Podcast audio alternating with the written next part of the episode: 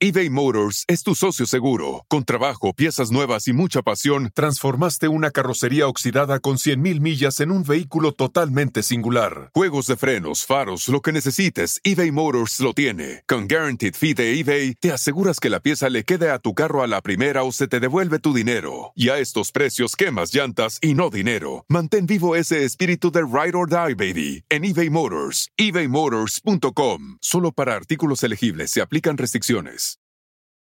Con Verizon, mantenerte conectado con tus seres queridos es más fácil de lo que crees. Obtén llamadas a Latinoamérica por nuestra cuenta con Globo Choice por tres años con una línea nueva en ciertos planes al Nemer. Después, solo 10 dólares al mes. Elige entre 17 países de Latinoamérica como la República Dominicana, Colombia y Cuba. Visita tu tienda Verizon hoy. Escoge uno de 17 países de Latinoamérica y agrega el plan Globo Choice elegido en un plazo de 30 días tras la activación. El crédito de 10 dólares al mes se aplica por 36 meses. Se aplica en términos adicionales. Se incluye hasta 5 horas al mes al país elegido. Se aplican cargos por exceso de uso. Hola, ¿qué tal? ¿Cómo están? Bienvenidos aquí al canal de Ponchote. Y bueno, con una entrevista que en verdad ya se quería saber, porque creo que ahora ya va a ser una plática entre amigos, platicando sobre todo lo que acabamos de ver que nos sorprendió. Y bueno, mi compañera de viaje, licenciada Maggie, bienvenida. Hola, muchas gracias. Gracias a todos por estar aquí. Gracias, Raquel. Gracias, María. Bueno, justamente hiciste la presentación y quiero darle la bienvenida a dos mujeres que han ganado toda nuestra admiración y respeto a lo largo de todo este tiempo y que acaban de hacer un trabajo espectacular. María García y Raquel, bienvenidas. Hola, muchas gracias. No, ya de familia, ya somos de familia, ya somos familia. muchas gracias. Sí, así es. Gracias por invitarnos. Eh, aquí en, en Los Ángeles es lunes, 10 de la noche. Normalmente ya estaría yo dormida pero estoy emocionadísima de la, por la invitación, de verdad. Yo sé que Raquel también se acuesta temprano, no te rías. No, no, me, me, acuesto temprano, pero no me duermo a la hora que me acuesto, ese es el problema. Bueno, notámoslo, vamos a ver que esto funcione muy bien. Y bueno, vamos a ir como por partes porque tenemos varios tópicos. Que la gente sepa que sí vamos a hablar de absolutamente todo. De todo lo que, de todo vamos a hablar. Pero lo primero, antes de iniciar como con las preguntas, es Venimos de una primera temporada de un podcast que rompió todos los récords habidos y por haber. Platíquenos un poquito de eso. Pues, ¿qué te digo, mi amor? Lo único que te puedo decir es que agradecimiento, agradecimiento, agradecimiento. Obviamente, primero, pues con Diosito, luego con el gran equipo, María García, que bueno, ya la conocen, Euforia Pitaya por haber creído en, este proyecto y obviamente a la gente que, que, nos ha hecho favor de hacer de este podcast un podcast histórico, primer lugar en México, primer lugar en los Estados Unidos en podcast de habla hispana, cuarto lugar en el mundo, nos escuchan en China, en Emiratos Árabes, en, en muchos países. Se siente algo tan, tan increíble, o sea, a veces digo, no, pero de verdad, o sea, me tienen que mandar las, las, las, te lo juro, las copias de los charts para, para creérmela. Es, es un sueño de hace, ¿hace cuántos años, María? Venimos soñando con este momento. Octubre 2016. Así Yo tengo mi computadora. el primer file, el primer documento que abrimos juntas para empezar a escribir el relato data de octubre de 2016, después de que Said nos presentara, eh, Said García, un periodista muy querido aquí en Los Ángeles, y le dijera a Raquel, tengo a la persona eh, que te, que va, con la cual vas a hacer clic para sentarte a escribir eso que no quieres porque te duele. Y me acuerdo, fui con mi hija, ¿te acuerdas que fui con Itzel al Café Aroma y nos y tú me mirabas como bicho raro, como, y está aquí. Sí, sí, pero, pero, pero ha sido, ha sido un camino muy padre, muy doloroso también, complicado, eh, sobre todo para una persona a la que a los 14 años le pusieron la gotita del miedo y de la culpa, ¿no? Pero, pero, pero se siente bien, la verdad que se siente bien a pesar de, de esas veces que me les he levantado en plena grabación de que ya no puedo, o de esas veces que María ya me tiene el timing así contado que me dice, después de, de cierto tiempo hablando de lo mismo, me le levanto y ya no puedo más. ¿Sabes ha valido la pena. ¿Sabes cómo esas televisoras viejas que se apagan? ¿Te acuerdas? sí, de, de, fusibles, o cómo es que se fundían. Que estabas viendo la película y a la hora en 15 todo, se iba negro. Pues así es mi querida Raquel. Sí, ya, sí, sí tengo límite, la verdad que sí tengo límite, pero, pero ahora que ya conocen este, a través de En Boca Cerrada la historia de María Raquel Portillo Jiménez, creo que ya eh, creo que ya pueden entender un poquito por qué me apago, ¿no? Porque así de ya, ya. Es mucho, mi amor, es muchísimo, la verdad, lo que, lo que he tenido que pasar. Pero bueno, gracias a Dios, este, ya lo hemos plasmado en este proyecto tan bonito, tan, tan, pues que parte de, de, de Raquel el ser humano, la verdad, y, y, y, que está lleno de honestidad y de amor y, y de intenciones muy bonitas, de intenciones muy padres. Hola, y este, antes que nada, les quiero comunicar primero eh, que estos días nosotros le preguntamos a la gente qué les gustaría saber. muchos nos comentaban que no querían preguntarte nada. No sé si recuerdas la primera vez que estuviste aquí, yo te dije que te ofrecía una disculpa porque yo sí juzgué, pero 20 años después mi mentalidad ha cambiado, creo que la madurez me ha ayudado a entender que no debo de juzgar. Y eh, Poncho y yo nos tocó una dinámica muy bonita en donde la gente nos dijo, no queremos que le pregunten nada, queremos que ofrezcan una disculpa en nombre del público que en algún momento la juzgamos. Entonces yo te hago llegar esa disculpa del público. Obviamente habrá dos o tres que piensen diferente, pero la mayoría te ofrece esa disculpa y bueno, te la hago llegar. Y tengo una pregunta para las dos. ¿Qué, ¿Con qué se quedan de la primera temporada de En Boca Cerrada? ¿Qué les dejó la primera temporada? Eso que acabas de decir. Ay. le hiciste llorar. Eso que acabas de decir, te agradezco mucho porque no, no todas las personas tienen esa, esa madurez y esa nobleza y esa humildad. Y te lo agradezco y le agradezco mucho a la gente que lo ha hecho y quiero que sepas que, que lo mismo me han escrito a mí en mis redes y, y, soy muy bendecida. Soy muy bendecida por tener esa gente que se atreve a decirlo, soy muy bendecida por tenerte a ti y que lo digas y, y este momento tan bonito. Gracias, mi amor. Mi esposo que me cuida siempre, que el moco no se me salga. Sí, es un tipazo, Jesús. ¿Verdad que sí? Les manda, saludos a todos. Mientras enjuagan las este, Raquel, yo diré, em, se me sale una lágrima y se me sale el moco, es terrible. Pero gracias, gracias. Y, y no tengo nada que disculpar, o sea, es, es parte de la vida también, todos la regamos en algún momento y pensamos mal de otros y juzgamos. Yo lo he hecho también infinidad de veces, pero gracias, qué momento tan bonito, Maggie. Muchas gracias, de verdad.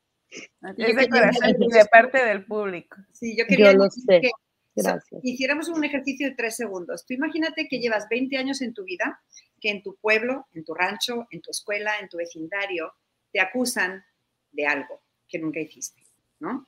O que te han puesto una fama de, de, de, algo terrible, de algo atroz. Y tú aún así has caminado 20 años con la barbilla en alto, con la cara en alto. Y un día llega una vecina y te dice, perdóname, 20 eh, años pensando mal de ti, hablando mal de ti a tus espaldas, juzgándote duramente, adjudicándote cosas que no habías hecho. Así se siente Raquel hoy. Sí, y, bien ganado. Oye, yo quiero hacer en este momento una defensa pública que no está pedida ahorita hablando de... Porque el señor Gustavo Adolfo Infante se encargó de hacer quedar mal a una persona que yo he tenido el gusto de conocer, que es Jesús, tu marido, Raquel. Ay, sí. Y, y, quiero que la gente sepa que es una de las personas más buenas, entregadas, que está profundamente enamorada de Raquel, que siempre es amable, generoso, que es apasionado siempre de lo que hace y que defiende a su mujer y la va a defender siempre porque la quiere mucho.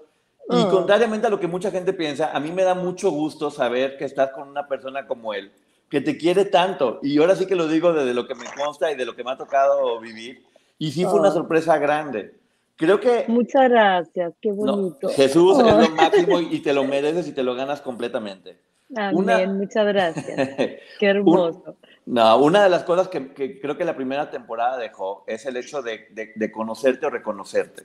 Eh, porque muchos teníamos una idea de ti que nos dimos cuenta después que no era. Pero a, través de esa primera temporada nos dimos cuenta de, de, quién eras y nos fuimos involucrando con tu historia. Y hay algo que están diciendo aquí que creo que es, es muy importante decirlo y es, ustedes ya ganaron el juicio público. La gente ya te declaró inocente, la gente ya empatizó con tu historia y creo que también, ahora sí que habla, hablando de cosas buenas, porque tuviste la suerte de tener una historia, decidiste hablar con la verdad, pero también tienes una persona como María que supo cómo contarla para que las palabras no generaran problemas, sino que generaran magia, ¿no? Amén, así es, así es, para que tú, no, bueno, de verdad, no sé qué voy a hacer después de este programa. Oye, ahora sí voy a poder así dormirme temprano, porque eso, con eso de la menopausia no quieres saber lo que es mi, mi, cama, no quieres saber lo que es mi cama. Muchas gracias, este Poncho, por tus palabras. Y efectivamente soy una mujer muy bendecida. La verdad es que todo ha sido en general, en general, eh, eh, hasta la propia historia que yo viví también la agradezco y la tomo como un regalo y, y, porque pues creo que fue una, creo que fue una guerra que me tocó vivir y, mira, salí ilesa, gracias a Dios. Y, y me enorgullezco de, de, en algún momento haberme considerado este, una persona que tenía que ponerse la armadura de valentía y dejar aquel miedo atroz porque, porque el miedo no, como seres humanos, no nos lleva a nada. El único miedo este, permitido es el, a las cucarachas, pero de ahí en fuera, ¿a qué? Si Dios está con nosotros. Y yo creo que, que cuando, te, que cuando tienes aquí la, la verdad, ¿no? Tienes que salir adelante. Y todo eso, déjenme decirles algo muy bonito haciendo referencia a lo que acabas de decir.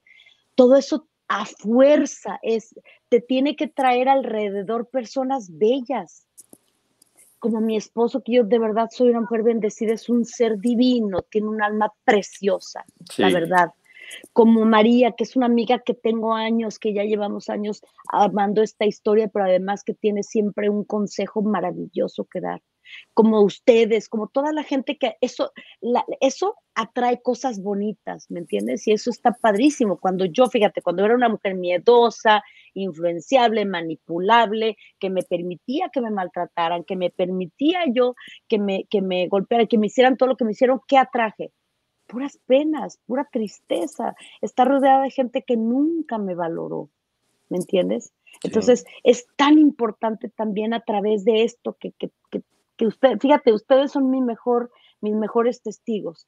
Cuando estaba en una vida que no era una vida padre, una vida digna y una vida que, que, que yo me amara y que hiciera cosas bien, les caía mal y me veían como la mala, como la esto. Hoy les caigo bien, es la diferencia de cuando uno trata de hacer las cosas bien, ¿me explico? Entonces, eh, agradecida y obviamente que esto sirva para que la gente hermosa que nos está viendo y que nos hace el favor de escuchar en boca cerrada, crea en esto del amor propio, de la autoestima y de ir bien y de ir bien y honestamente y caminando hacia adelante, porque solito empiezas a atraer lo bueno y lo bonito de la vida. Y, y, Raquel, como siempre te he dicho, no tenerle miedo a contar las cosas. Al principio tenías mucho miedo. Y a ver, ¿quién te puede culpar? Yo estaría aterrada diez veces más que tú. Eh, no, yo, estaría, yo siempre le he dicho, Raquel, si a mí me hubiera pasado la mitad de lo que te ha pasado a ti, yo estaría tirada debajo de un puente muerta de sobredosis. Yo soy muy fuerte. Eh, yo lo conozco, no soy tan fuerte como tú. Pero yo siempre te decía, Raquel, no tengas miedo a contar esa escena. Y tú, no, no, no. Y yo te decía, no es lo que dices, es cómo lo dices. Y entonces tú te sentabas a reescribir solita. Es verdad, le tengo miedo a esta escena porque voy a hacer daño a alguien, porque estoy revelando algo muy vergonzoso, porque mm, X o Y. Y yo te decía, no es lo que dices, es cómo lo dices. Exacto. Sí.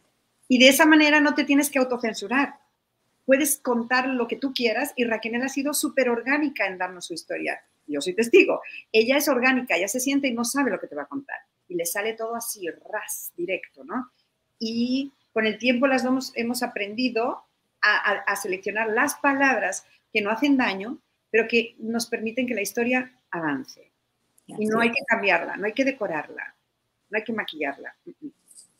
Así es, Maggie. Así es. De, la primera temporada a esta segunda temporada, muchos notamos un cambio en Raquel. Y uno de los grandes cambios creo que es eso, la pérdida del miedo. ¿Tú sientes que hoy eres libre a través de la pérdida de ese miedo? Claro, y creo, y, lo notas perfecto, creo que de los primeros cuatro episodios al once es así como, ¿qué? Claro, sí, porque, porque acuérdate que obviamente yo puedo decir, no, ya, estoy segura, estoy consciente que todo está muy bien y lo voy a hacer muy bien. sí, pero nunca dejas de decir, híjole, pero es que siempre hay algo, ¿no? Siempre hay algo que sale, siempre hay algo. Y, y, y, y obviamente la experiencia pasada a través de tantas amedrentarse y las amenazas y las cosas y las otras versiones y los poderes y todo eso que, que ves tan grande, el silencio también permite agrandarlo. ¿Por qué? Porque yo lo engrandecí, definitivamente lo engrandecí. Aquella primera vez, en ese primer capítulo, cuando dije, ah, ok. Y ya luego cuando se lanza la temporada y que voy viendo todo esto, sí, sinceramente sí me dio una seguridad espectacular de decir, ok, ya lo estoy haciendo bien en el sentido de que la gente entendió, la gente entendió de dónde viene, cómo viene, por qué viene y la intención. Y, ese respeto, este, la verdad, que con el que hemos hablado de todas las cosas y de todas las personas, un respeto y una dignidad y también aclarando que lo hemos hecho, que, también me han estado preguntando que por qué de pronto digo algunas cosas, em, permitiendo que otras personas este, lo cuenten. Porque yo les he dicho, yo estoy contando mi historia y estoy contando de las personas las anécdotas más importantes y que realmente fueron las que más marcaron ciertas cosas que me sucedieron, pero otras definitivamente les estamos dando el que ella lo cuente si así lo quiere. Punto. Eso es lo más, creo que es lo más respetable que podemos hacer por los demás. Y eso lo hablamos con María, ¿verdad? Sí, yo soy como periodista un poco más chismosa y siempre le intento decir, pero entonces, ¿qué estaba haciendo la otra persona? Eh, yo le digo, el elefante rosa en la habitación, había una persona en esa escena y no me hablas de esa persona. Eh, y e, ella me dice, y no te voy a hablar, María. Entonces, el rosa lo dejamos que sea rosa. Y seguimos con la historia de Machi, de Mari o de Raquel. Y poco a poco ella me ha educado a dejar de preguntar por los demás protagonistas de la escena y a enfocarme en lo que ella sentía, en lo que ella estaba haciendo. Y ha sido un experimento fantástico, fantástico. De verdad que he aprendido mucho. Gracias. Raquel. Eh, eh, están, haciendo, están, están, contando su verdad con nombres y apellidos, lo cual siempre le da mucho más veracidad a lo que están haciendo. Y también, obviamente, pues hay como el, hay riesgos al, al, hacerlo con nombres y apellidos. Para terminar un poquito con la primera temporada, porque ahorita vamos a todo lo, lo que viene, que es, es buenísimo, ya hacerlo como el corte de caja. Si ven la primera temporada, hay algo que hubieran cambiado, algo que dijeran aquí, creo que esto pudo mejorar, esto me encantó, ¿cuál sería como el corte de caja o, qué cosas harían que dirían, esto pudo haber mejorado? Mm, yo creo que, por mi parte, yo creo que Raquel nos dio suficiente material a todos los productores para trabajar bien. Quiero hacer una aclaración, la gente dice, pero lo está leyendo, lo está leyendo. A ver, em, si no quieres hacer daño a alguien, tienes que pensar lo que dices y por eso hay un guion, porque Raquel decidió no hacer daño a nadie y medir sus palabras y, darse y, corregir cosas que a lo mejor de repente recuerdas mal. Y yo creo que nada, ¿verdad, Raquel? De la primera temporada estamos muy bien. hubo algunos pequeños errores y ahí me voy a poner yo un poco, eh, fue mi culpa al mirar diferentes fechas. Eh, por ejemplo, y desde aquí le pido una disculpa a Liliana, Liliana tenía 14, 15 años, yo fui la que puse 17.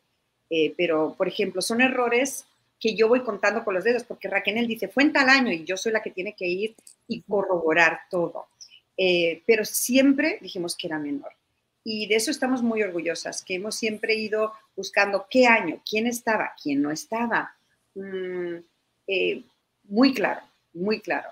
Todas fueron víctimas, el 90% llegaron menores. Y con eso yo creo que, estamos bien, estamos bien. La primera temporada creo que cumplimos el cometido que queríamos y lo que nos faltó es tiempo. Eso te iba a decir, este, más tiempo de cada episodio o de, o de más episodios, ¿no? Eh, yo específicamente hay algo con lo que sí me quedé que me hubiera gustado, pero pero al final, bueno, pues era, hasta en eso fuimos honestas, ¿no? El hecho de nunca había contado esto, la única, la única que en realidad sabía todo lo que, lo que, la mayor parte de lo que íbamos a decir era María. Pero sí, es, esa primera entrevista con mi madre que, que me percaté sobre la marcha de que ella era la primera vez que estaba escuchando algo así, ahí sí dije, ah, ¿cómo no? No lo pensé antes, no lo pensé antes, la verdad es que no se me ocurrió antes que ella hubiera podido sufrir de esa manera escuchando la historia por primera vez. Eso es lo que quizá, no sé, a mí, a mí sí me dolió bastante, el, hecho de mi familia, ¿no? Que escuchara la historia por primera vez así de sopetón, justo como lo estaban escuchando todo el mundo. Pero bueno, ahora sí que a la vez este, les pedí una disculpa una vez más y, y bueno, pero creo que hubiera sido algo que hubiera cambiado. Ok, Maggie. Y esta segunda temporada ya viene acompañada, creo, de, historias más fuertes, de historias que ya no estaban ocultas porque muchos conocimos de ellas, pero ahora tú nos la vas a contar desde eso, desde tu historia, desde lo que tú viviste. Y eso lo hace más difícil, porque es justo la segunda temporada, la época en que ustedes ya empiezan a tener un conocimiento de que hubo un escándalo que empieza en el 98 con un libro, y entonces Brasil, y entonces cárcel, y entonces Chihuahua, y entonces... Pero, eh, eh, y eso lo hace un poco más, un reto más complicado, por eso es que es más difícil esta temporada, en general. Número uno, porque es de más acción. Hay muchas otras cosas más complicadas también, porque estos problemas con la ley no son nada fáciles, pero además vienen niños, pero además viene un encierro que hace todo que esté más este, terrible todavía y ya ahora sí que es la, verdad de la verdad, lo que estás viendo ahí por el encierro y porque ya estamos todas juntas, vienen pérdidas muy tristes, obviamente terribles. Y entonces todo esto es la historia que ustedes de alguna manera reciben a través de versiones, de eh, declaraciones de gente que ni siquiera conocimos, que luego se retractaron y que lo dijeron que les pagaron y que si no les pagaron. En fin, es una, es una temporada un poco delicada en ese sentido, pero muy fuerte también, porque lo que develo ahí, que la gente no tiene ni idea, así como también pues de algunos amores que tampoco poco tienen idea, y de otras cosas, este, sí, sí la va a ser emocionante, honestamente. Y aparte los invitados de esta temporada vienen más fuertes todavía también. Oye, bueno, hay, hay varias cosas que me llaman la atención. Una, sí decirle a la gente, ya lo platicábamos por fuera, que a mí me dijo María, pega con todo, di lo que tengas que decir, habla con todo, sin ninguna bronca. Y yo en verdad dije, ok, casi casi que me decía, tienes que decirme lo malo, a, fuerzas, menciona algo. Dale. A ver, si estás haciendo una crítica de una película, un libro, tienes que decir lo bueno y lo malo. Y los, los que hemos trabajado en ese equipo tenemos que ser lo adultos suficientemente para aceptarlo tranquilamente. Las, las críticas son constructivas y, no son, no, son mm, necesariamente negativas. Y si me dices, oh, el capítulo 13 estuvo más flojo, no pasa nada. Qué bueno pero, que... Pero ¿cuál va siendo nuestra sorpresa? Porque lo platicábamos con Maggie. Que en verdad buscábamos, buscábamos como vamos a agarrar de aquí para amarrar.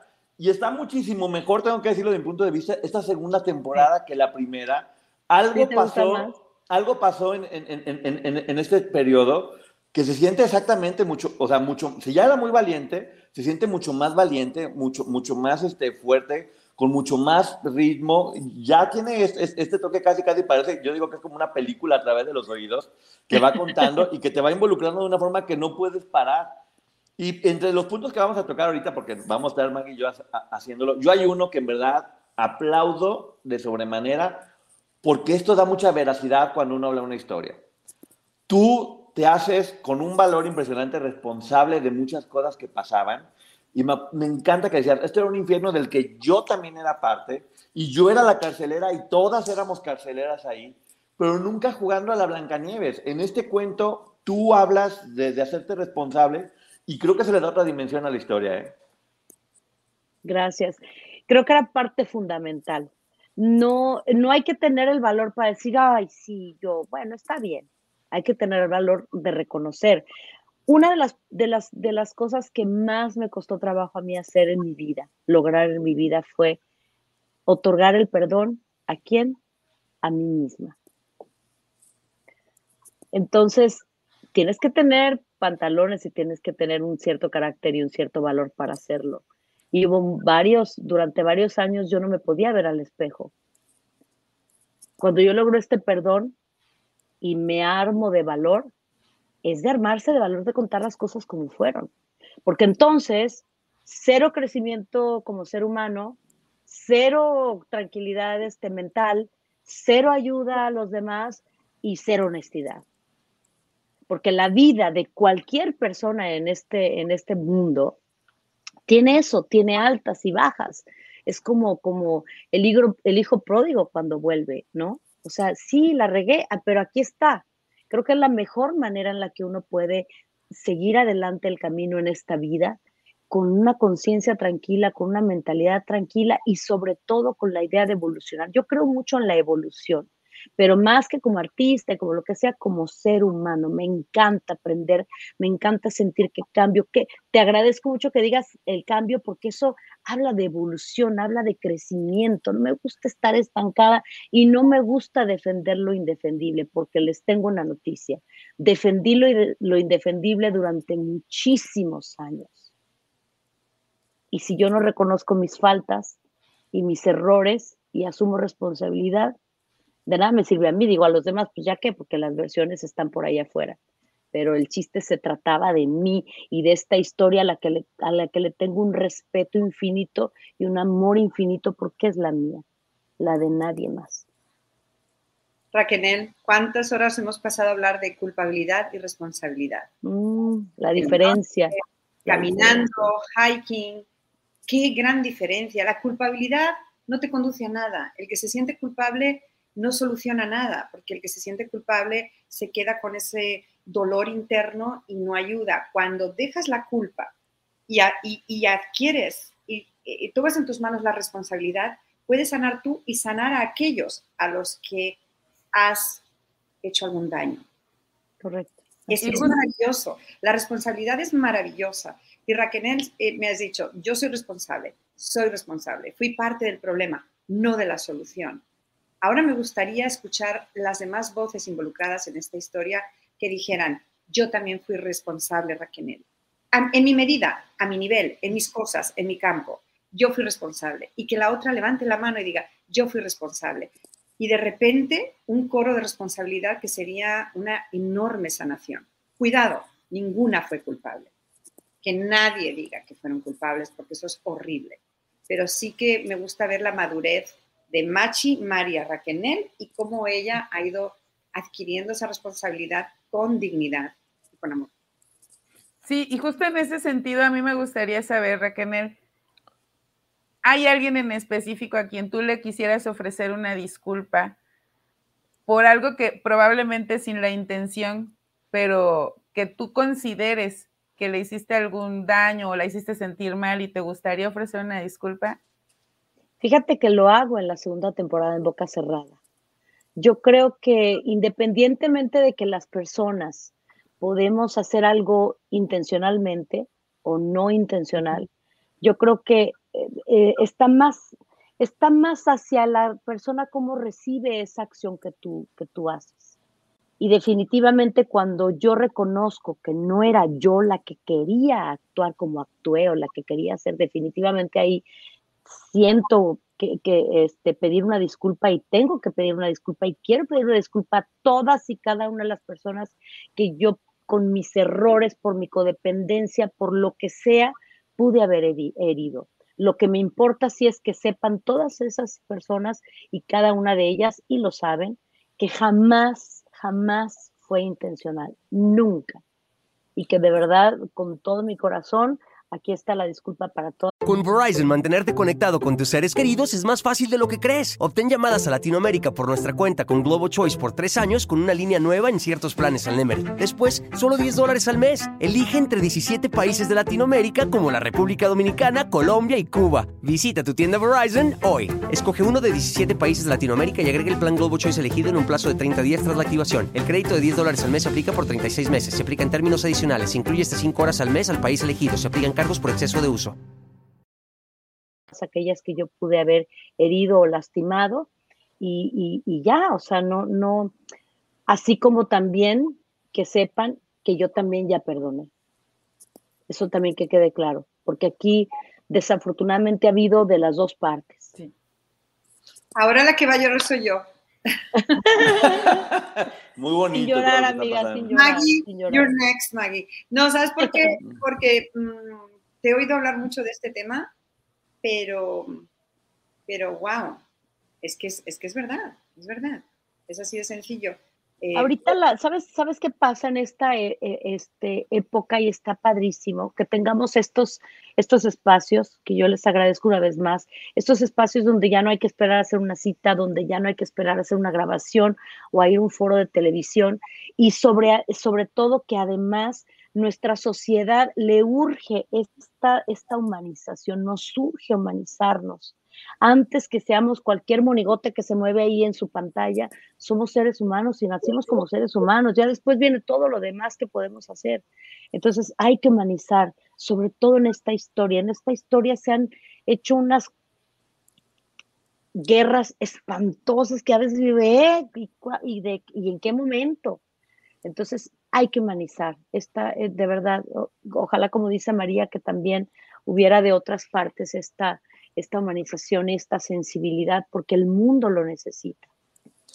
Ahí viene una pregunta que también es un poco un comentario. Uno de los momentos donde yo verdaderamente casi aplaudo cuando estaba escuchando el podcast, lo dije a lo largo de mucho tiempo. Ya basta de que esto se ha tratado como un chisme del espectáculo. No fue un chisme del espectáculo y por primera vez en esta segunda temporada me doy cuenta que este caso se trata como lo que es un culto o una organización coercitiva del que todas fueron captadas y todas fueron víctimas. Quiero que la gente también entienda que a nivel legal, una vez que estas personas captadas son reconocidas como víctimas, inmediatamente todo lo que hicieron queda perdonado, por decirlo de alguna forma, porque se entiende que estaban capturadas a través de, su mente, que es mucho más poderoso que candados.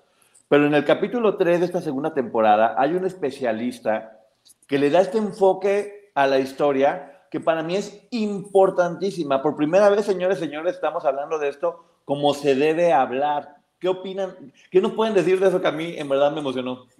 Israel es un, uno de los eh, mejores profesionales en el campo de la psicología de víctimas de abuso en México.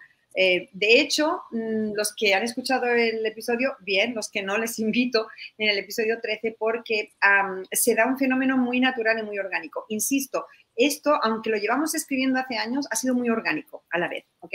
Y no, no hemos estado escribiendo reaccionando a cosas que pasan en el 2022 o 23. Esto viene ya de largo. Pero Israel, de una manera muy espontánea, le, y sin querer, le da una terapia a Raquel. De repente la entrevista se convirtió en una verdadera terapia de diván. Y me doy cuenta que Raquel empieza a abrirse y conforme Israel va hablando, el doctor Israel, ella se le empieza, así como el Tetris, a caer las piezas y a encajar todas. Y es un momento de gran revelación. Si quieres escuchar terapia a Raquel en vivo, bueno, en vivo no, porque fue grabado, pero prácticamente, episodio 13. Israel nos desmenuza eh, esta situación de secta o de culto y de organización coercitiva. Y te acuerdas, Raquel, que él usa una metáfora de un perrito que está siendo atacado yo ahí lloré, ahí sí que lloré. Ahí yo también lloré. Le voy a contar en paréntesis. El paso 3, del paso 3, sí, sí, sí, yo también lloré. Un perro, cuando un perro más grande viene y lo ataca, tiene mm, una, dos maneras de actuar. Una, me voy corriendo y si me libro, pero el perrito pequeño cuando ve que el perro grande mm, lo va a cazar, que no puede correr, que no puede escapar, entonces es luchar. Pero claro, es más grande. Pero hay un paso 3, cuando ves que no puedes ni flight or fight, que dice en inglés fight or flight. El tercero es, y esto me, me, emparte el alma, Raquel, el perrito pequeño se tira panza arriba, básicamente diciéndole al perro grande, haz conmigo lo que quieras. Sí. Sí. Esto fue muy fuerte porque... Lo cuento, así. Sí. Esto fue muy fuerte y, y, qué bueno que hablan de este episodio específicamente porque Aquí está, aquí está la, película que quiero que vean. Al no haber contado mi historia, pues tampoco pedí ayuda. O sea, fui sobreviviendo conforme fui. Y como me gusta luego leer, estudiar, buscarle, investigar, pero pues no hubo una terapia como tal, no hubo una amiga de, ay, fíjate que te cuento, y entonces tú me dices, y entonces yo te ayudo y tú me ayudas. Y entonces toda esta evolución fue poco a poco. Entonces, en el momento en el que yo escucho cuando, cuando, y esta evolución también aplica, Poncho, a, lo, a la evolución que tú dices que escuchas.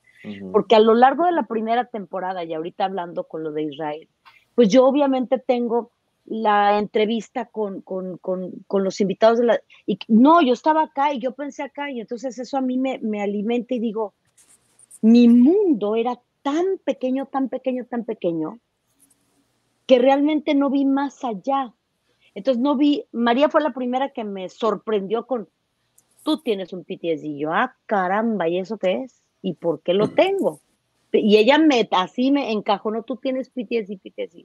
Cuando bien, pero yo no sabía qué podía tener. Y entonces, como este cerebro operó durante muchos años con miedo y culpa, miedo, culpa, miedo, culpa, entonces yo de pronto les, se los digo honestamente, me sentía una persona rara, anormal, y no sé porque lo que yo tenía en mi cabeza era muy extraño, porque obviamente pues sí, una vida normal no la llevé. Entonces, de pronto cuando yo le decía algo a María, yo primero trataba como de analizar, a ver, pero, pero, pero, ¿cómo, esto cómo se va a poder entender si yo no, si la gente no me conoce y no he platicado de todo?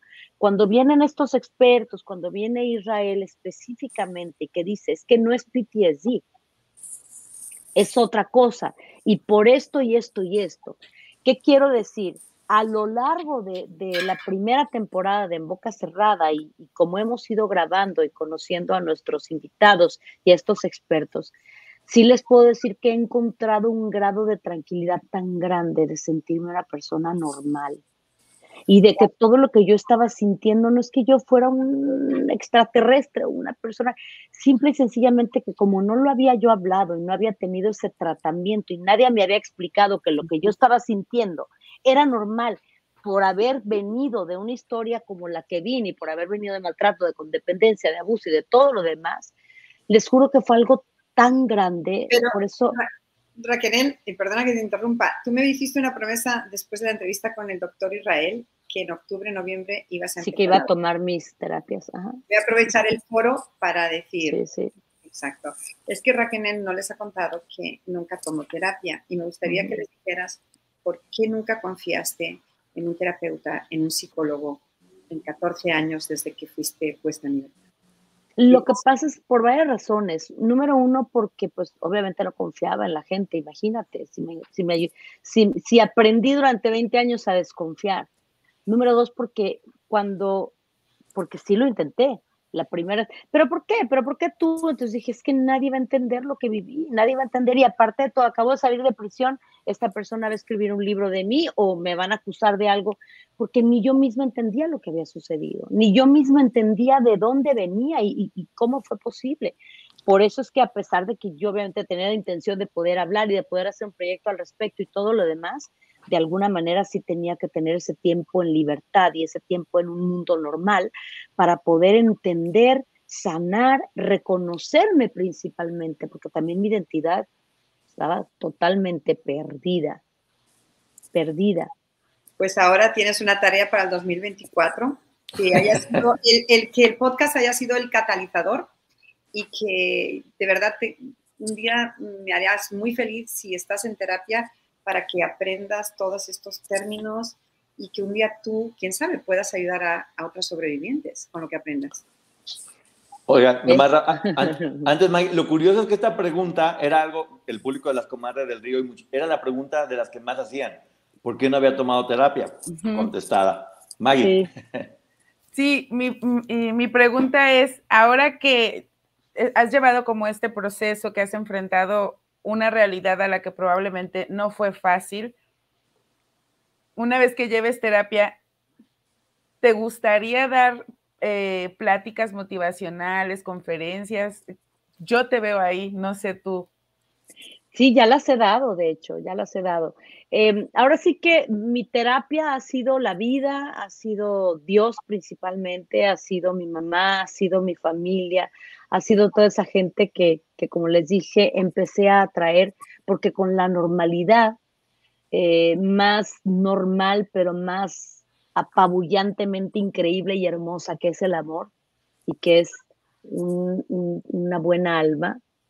Eh, he, tenido una terapia en la práctica, me explico, a lo mejor no con los términos psicológicos, sino con te tomas esta pastillita o no con vas a hacer este ejercicio, vas a escuchar a no sé quién, pero sí mi terapia pues ha sido, ha sido dura, porque obviamente se ha sido un poquito a los, a, a como fue la otra, pero al revés, a como fue el inicio de mi vida, pero al revés. Y, este, y empecé a dar unas conferencias motivacionales hace años. Cuando yo entendí, Maggie, que, que lo que me había pasado no era porque yo hubiera hecho algo malo, cuando yo entendí que era porque yo tenía una misión, en ese momento empecé yo a, cambiar mi, estructura de, y, mi forma de pensar y de, y de, y de ser.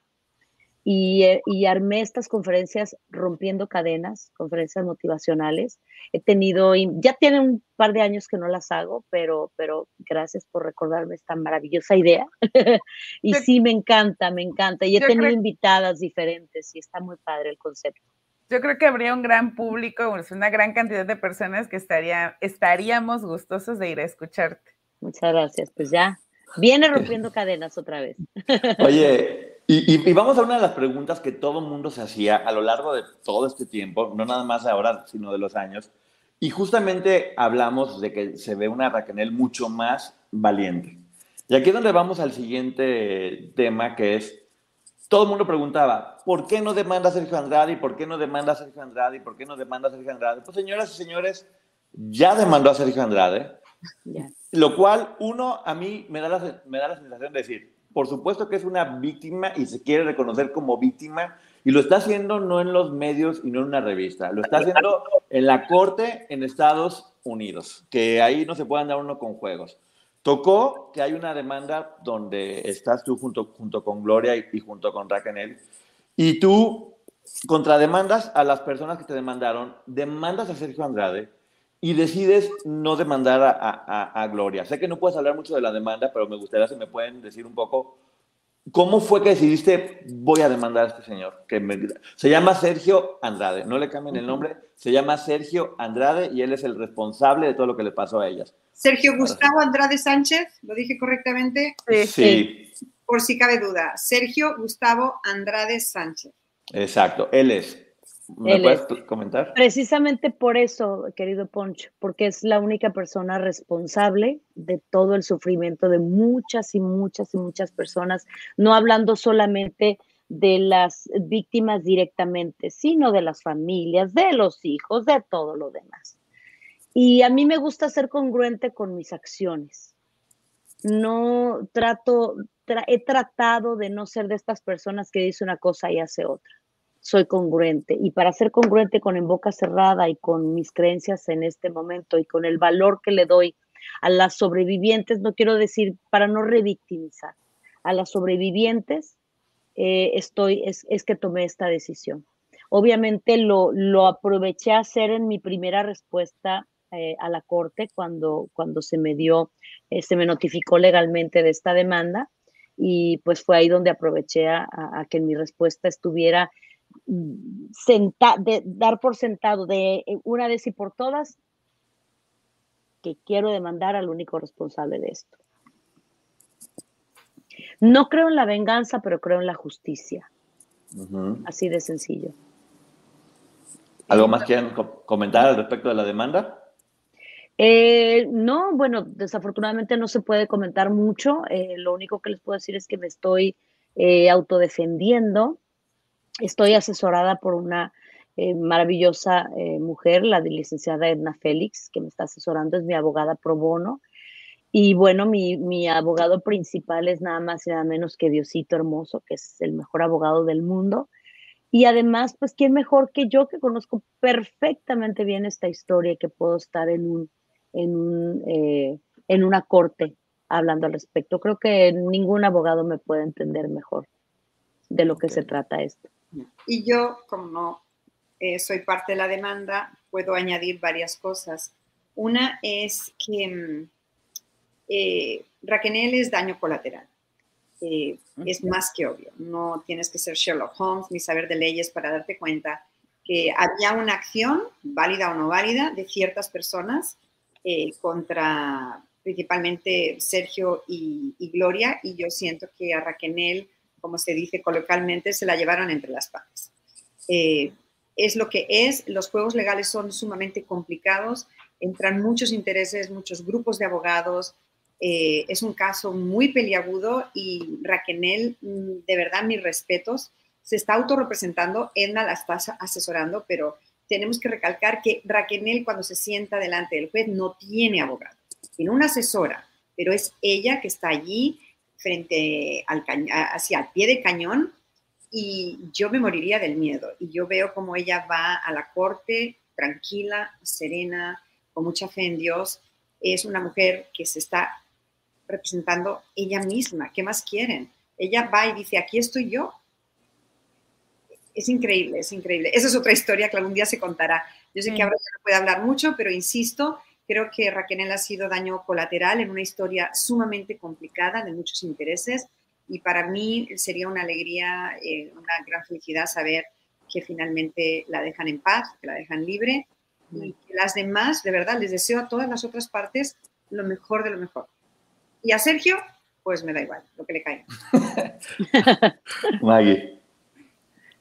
Que me parece, solamente eh, mencionar que me parece muy valiente lo que estás haciendo respecto a la demanda y que honestamente a mí sí me sorprendió ver que en la contestación tu, bueno, contrademandas a Sergio únicamente y me parecía hasta respetuoso el hecho de que no lo hicieras con Gloria, porque nosotros lo hemos mencionado en otros momentos, también creemos que ella sufrió, no podemos decirlo o asegurarlo porque no estábamos ahí, pero también creemos que tiene una historia este, de sufrimiento y el hecho de que tú valides esa historia al respetarla y decir, yo no voy a contrademandar a una sobreviviente o a demandar a una sobreviviente, me parece un acto muy valiente de tu parte y admirable. Gracias, Maggie, muchas gracias. Es una demanda difícil por lo que se trata, porque es, es, es, como si tres sobrevivientes del holocausto ahorita se empiezan a demandar entre ellos, o sea, no tiene sentido. No tiene sentido, se pierde el foco, se hace más injusticia. Pero bueno, pues está bien, eso es lo que toca, está bien, y, la verdad es que sí, con mucha fe y con mucho valor, me va a tocar este, aprender leyes, ni modo. Oye, ¿A qué hora? No sé. ¿A qué hora? No sé, porque me faltan horas para mis días y ahora ya soy una mujer casada, cállate la boca, cállate la boca, cállate los ojos. pero, bueno. ¿os, dais, cuenta de una cosa? Aquí estamos en un lunes en la noche hablando de, eh, de las sobrevivientes y del problema legal que acarrea y de sus enfrentamientos y, y, hay gente que habla de que una está contando una versión así, la otra así. Han pasado 20 años y este tipo, Sergio Andrade, sigue libre y feliz y el tema de debate siguen siendo ellas. Alguien que baje, a alguien del cielo y me lo explique. El tema controversial, candente de debate que acapara titulares son ellas, que si una dice verde, la otra naranja y la otra rojo. Y otro titular y otro titular, y llevamos así tres décadas, señores. Y mientras Sergio Andrade, muy bien, gracias, e, es, es un fenómeno social sí. apabullante. Sí, oye, ah, también dan un poco como de información a las personas. En esta demanda, sí, cuando la lees, que nosotros ya tuvimos acceso a ella, es completamente diferente cómo se, se demanda a Gloria y a Sergio de lo que pasa con Raquel. Sí, es un poco un daño, un daño colateral para que a la gente le quede muy claro eso. No es que los tres hayan hecho lo mismo, a Raquel le está tocando hacer esto para hablar. Por otro lado, me tocó, me tocó visitar a un, y tienes razón, ay Poncho, qué bueno que lo comentas, me tocó visitar a uno de los infinitos eh, abogados que fui a visitar. Y, me dice uno, pero es que no hay caso, no hay caso con usted, o sea, no hay un caso. Le digo, pero es que sí hay caso, o sea, ahí estoy. ahí está. Ahí estoy. Y, y sí, eh, la verdad que sí, quienes, quienes entren a la, la, demanda es así como, pero ¿de qué te están acusando? O sea, ¿cómo? Eh, no entendí. Y ya, bueno, el, el, daño colateral ya lo entenderán y también las historias este, como dicen, behind the scenes, también lo van a entender en algún momento, pero pues bueno, no deja de doler la piedra en el zapato, ¿verdad? Oye, bueno, y también comentar esto, que finalmente un juicio se trata de que haya justicia, que se analicen los casos de que haya justicia. Aquí lo que tendría que pasar para que haya justicia es que Sergio Andrade terminara haciéndose responsable. Y por otro lado, una, esto es un comentario que dejo al aire más que una pregunta. ¿Cómo puede haber justicia si no están en igualdad de condiciones y tenemos a dos partes con equipos de abogados completamente fuertes y tenemos a Raquel que está teniendo que defenderse sola. el juego que sería interesante que, que, que, pasara lo que tenga que pasar, pero en igualdad de condiciones, y aquí queda bien claro que, no, que el juego no está parejo para todos, y, me extraña porque yo que no conocía mucho de leyes norteamericanas, que permitan esto, que casi casi es este, inmoral, desde mi punto de vista. Mm, mm, Poncho, pregúntaselo a O.J. Simpson. pues sí, eh, que, que, quien, que, quien, gane sea la verdad y no los mejores abogados. Pero La verdad, mira, la verdad. Ojalá. la verdad. Eh, la tarjeta Mastercard. Eh, pero así es en todo el mundo, en Estados Unidos. El dinero, mm, con dinero llegas a más cosas, accedes a más herramientas legales, a mejor equipo y indudablemente te va a ir mejor, ¿no? Es, es muy triste.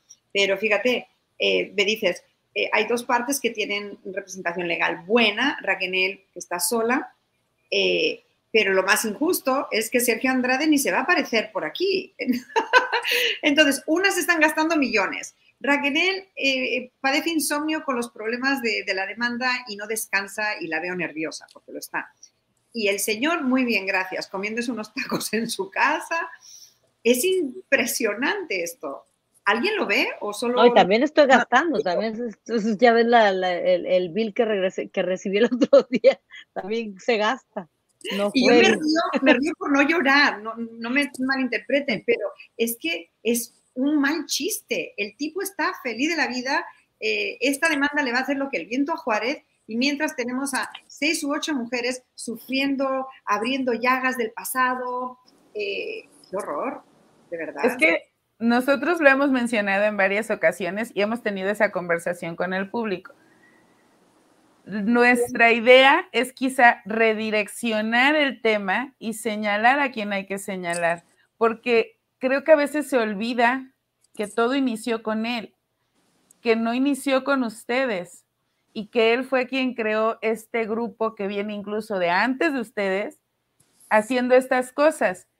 Y sin embargo, muy poco se habla de él. Entonces, yo sí, eh, es algo que coincido con ustedes, habría que hablar más de él, dejar de tratar de que entre ustedes estén enfrentadas o peleando, yo le voy a Gloria, yo le voy a Raquel, yo le voy a la otra, porque no estamos en un partido ni de fútbol, ni de ajedrez, nada. Aquí la realidad es que todas fueron víctimas de él, hoy sobrevivientes, lo hemos dicho, son mujeres muy valientes, muy fuertes, la muestra es que todas están aquí y habría que redireccionar la conversación. Sí, sí, sí, eso, y, y, y, la verdad desafortunadamente es un trabajo arduo, pero, pero no es tan difícil de lograr. Es simplemente, eh, lo decía hace rato María, y tiene mucha razón, desafortunadamente este caso se volvió en algún momento también negocio para mucha gente.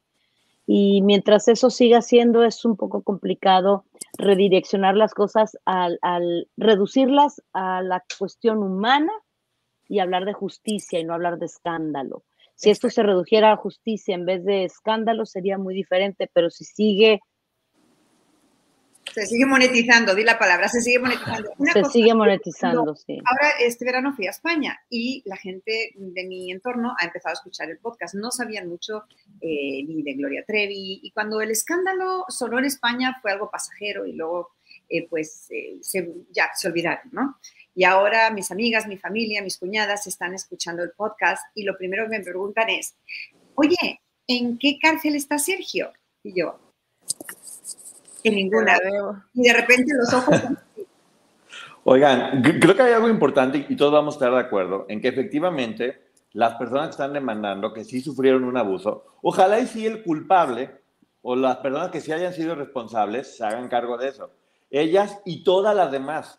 Ojalá que ellas, ellas y todas las demás pudieran tener acceso a recibir algún tipo de, de, de no sé, de justicia donde pueda reconocérseles como víctimas y, y, sí tener alguna compensación, o no sé cómo se diga, Maggie, ahí sí, ayúdame que ya me en eso, pero sí, nadie está en contra de que las víctimas tengan justicia de parte de quien sí las lastimó y de quien sí las agredió. Aquí es, lo único que se está pidiendo, creo, es un juicio justo para todos, en igualdad de condiciones, donde cada quien se haga responsable de lo que hizo o de lo que no hizo, según el acuerdo al que se llegue en el juicio, ¿no? Sí. Es correcto. Justicia. Hablemos brevemente de la palabra justicia. Tenemos una entrevistada muy interesante en los siguientes episodios de En Boca Cerrada, que ya luego sabrán quién es. Y esta persona, que conoce muy bien las leyes, dijo, ¿qué entiendes tú, Raquel? ¿Qué entiendes tú, María, por justicia? A veces buscamos justicia en una dirección. Eh, queremos poner a, a, Sergio ante la ley y que rinda cuentas, ¿no? Porque en el pasado no rindió muchas cuentas, la verdad. No, e, eso es un hecho. Vale, tal vez la justicia se pudiera aplicar de otra manera. Nosotros, la sociedad, podríamos hacer justicia dándole em, el cariño y el apoyo a las sobrevivientes, dejando de enfrentarlas, de compararlas, de juzgarlas, de comprar esos titulares capciosos, morbosos, dañinos. La justicia la podríamos hacer desde fuera, sin necesidad de llevar al individuo ante la ley, con ellas, dándoles una oportunidad laboral que no se le dio en la época, porque todas salieron con el estigma y a todas les fue no muy bien, la verdad. Realmente esta fama de la que decían que se colgaban, las hundió más en el hoyo, no las levantó. Entonces, darles esa oportunidad de quitarles el estigma, de decirles, yo te escucho, yo te entiendo, yo te creo, yo te creo. Eso es justicia. De este señor Andrade, pues Dios se encargará algún día, pero nosotros podemos hacer justicia hacia ellas. Pero sabes, ¿sabes qué? O sea, entiendo la parte de que lo hayan llevado a nivel legal y lo que pudiese suceder aquí es que se solicite una compensación económica por concepto de reparación del daño. Pero creo que lo importante es que todas, todas, todas tengan ese reconocimiento como víctimas y sobrevivientes de este, de, este grupo coercitivo liderado por Sergio Andrade. Y que entonces, porque si se lo dejamos únicamente a la sociedad, María, honestamente no va a suceder. Habló la abogada. Tiene que, tiene que haber incluso límites legales para que dejen de estarla señalando a ellas, para que ya no veamos redes sociales intoxicadas de comentarios que hacen daño a ninguna. Entonces, sí creo que es importante eh, probablemente la compensación económica, pero sí se necesitaba llevarlo a nivel legal para que entonces todos entendamos que no es tan fácil estarla señalando ni juzgando. Maggie, perdón, le voy a hacer una pregunta a Maggie que es para todos. Porque sí, por ejemplo, en este momento la única que está reconocida legalmente como víctima es Karina Yapor. con, todos, con todos los beneficios que trae, ahora sí, en esta sociedad actual y con las leyes actuales, ser reconocida como víctima, sobre todo en la protección a la revictimización de la que todas son objetos. ¿Qué pasa cuando, por ejemplo, en este caso Raquel, que está demandando, las chicas que estén demandando, cualquier otra que demande, sea reconocida como víctima? ¿Qué sucede con, con, ellas? ¿De qué forma se les protege?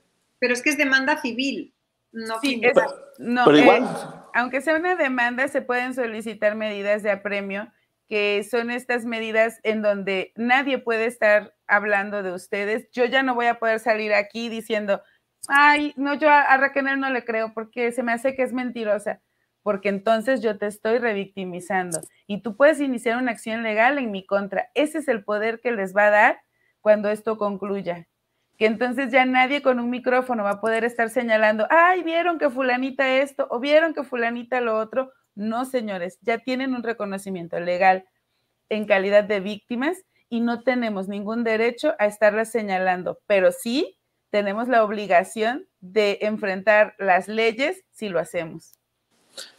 Y, como un segundo comentario, por eso era importante que lo platicara con Maggie para también que tú lo sepas. Esto finalmente se trata de protegerlas y abrazar a las víctimas que no lo hacíamos. Ahora la ley también, afortunadamente, las abraza y las protege de esto que es igual de doloroso que es la revictimización, en la que tantas veces caemos. Y, esto se va a lograr de esa, de esa manera, para que puedan tener esa tranquilidad. Y número dos, que la gente sepa que van a tener que hablar y mostrar pruebas ante un juicio, que muchas veces no se van a poder mostrar, pero que sí va a quedar un, un documento donde cada una de ellas va a poder decir la verdad ante un juez, no ante una revista, no ante un medio de comunicación, y ellas se están haciendo responsables de lo que están haciendo y diciendo. Por eso el podcast es tan importante, porque en medio de un juicio, ellas dando nombres y apellidos. Eso le da una veracidad al podcast bastante fuerte, porque están haciéndose responsables de todo lo que dicen, ¿no?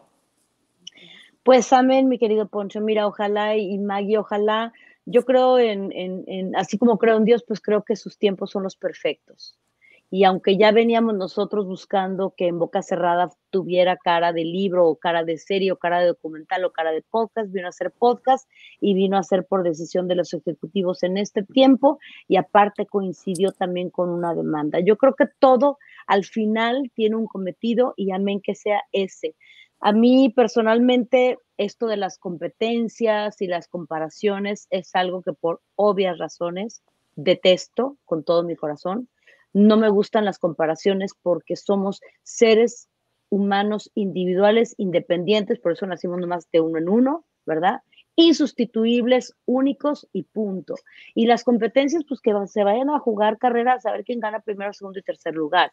Eh, competencias en este tipo de, ay, ¿quién es más víctima que la otra? Me parece vergonzoso, me parece muy penoso, la verdad, porque yo quisiera ser la mejor en otra cosa, no en esto precisamente. Me da me da dolor lo que yo cuento en mi podcast y, reconocer, reconocerme como víctima, pero no es una bandera que, ay, pues yo fui, ¿eh? dame más, porque no se trata de eso. Eh, así que obviamente me da muchísima esperanza lo que estás diciendo, Maggie, porque no es que lo vaya a, me vaya a pegar a eso o no, pero si eso me permite, no nada más a mí, sino a todas las demás personas en el mundo que han sido víctimas de algo, sería fantástico porque caemos en, eh, como público eh, eh, en una mofa tremenda del dolor ajeno y eso es muy penoso. Eso, eso, es, eso, es, eso es muy desagradable y muy triste para las personas que hemos pasado por cosas complicadas. Y yo retomando un poco lo del podcast y el timing, el tiempo, quiero recalcar que, como ha dicho Raquel, fue cosa del destino, fue orgánico eh, no es, mucha gente ha dicho, ah, como en enero salió la demanda y en abril eh, estrenamos el podcast, ah, es que Raquel eh, hizo el podcast para contestar a la demanda. A ver, les explico. No, el podcast se firmó el verano pasado. No teníamos ni idea de la demanda, créemelo. Ni idea, ni santa idea. El podcast tiene un término de producción y se llegó a un acuerdo de que se estrenaría en abril. Punto pelota. De repente en enero yo estoy en España y paz, el, me llega la, lo de Rolling Stones, no sé si yo te llamé, te dije, dije, madre de Dios la que se ha liado. Pero para entonces nosotros ya teníamos... Grabado. 10 episodios grabados. Entonces, señoras y señores, el podcast no es la respuesta ni a una teleserie, ni a una demanda, ni a un artículo de un periodista. El podcast es el podcast y salió en abril porque salió en abril, no sé. Oye, por cierto, aquí un poquito, una mezcla, perdón, Maggie, nomás para hacer esta, esta comparación. En, esta temporada estamos hablando de un episodio que es el del balcón, que no voy a decir para que la gente vaya y lo vea, que es de terror, que podría, según lo que me han estado comentando, ser, ser motivo de una demanda por intento de homicidio. Para que la gente lo vaya viendo y, y lo tome en cuenta, porque lo que ahí sucedió en, esa, en ese capítulo 3 de esta segunda temporada, que tiene que ver con un balcón, podría tener consecuencias legales, se decide, por la forma en que fue hecha. Nomás para que la gente esté pendiente, pero ver, Maggie. Dentro de este podcast encontramos muchos hechos constitutivos de delito. Habría que estudiar cuáles todavía están vigentes y cuáles ya prescribieron, pero hay demasiados. tú estás contando todo lo que sucedía. Y regresamos al punto de partida. Todos, todas las ideas, estas ideas macabras, provenían de Sergio Andrade. Maggie, Maggie una pregunta, como abogada, de lo que llevas eh, ya escuchado, ¿me podrías, por ejemplo, citar cuatro eh, cosas puntuales, aunque no describas la escena? ¿Me podrías nombrar cuatro mm, delitos que podrían ser em, achacados a Sergio? Sí, eh, no solo en el caso de Raquenel, sino este, como ya sabemos a través de otras historias, las obligaba a llevar a o a terminar con sus embarazos. Uno. Sin que tuvieran consentimiento. Eh, obviamente, eh, estamos hablando de trata de personas, explotación laboral, explotación sexual intento de homicidio, o sea, son muchísimos. Muchos. Hay, hay muchos más.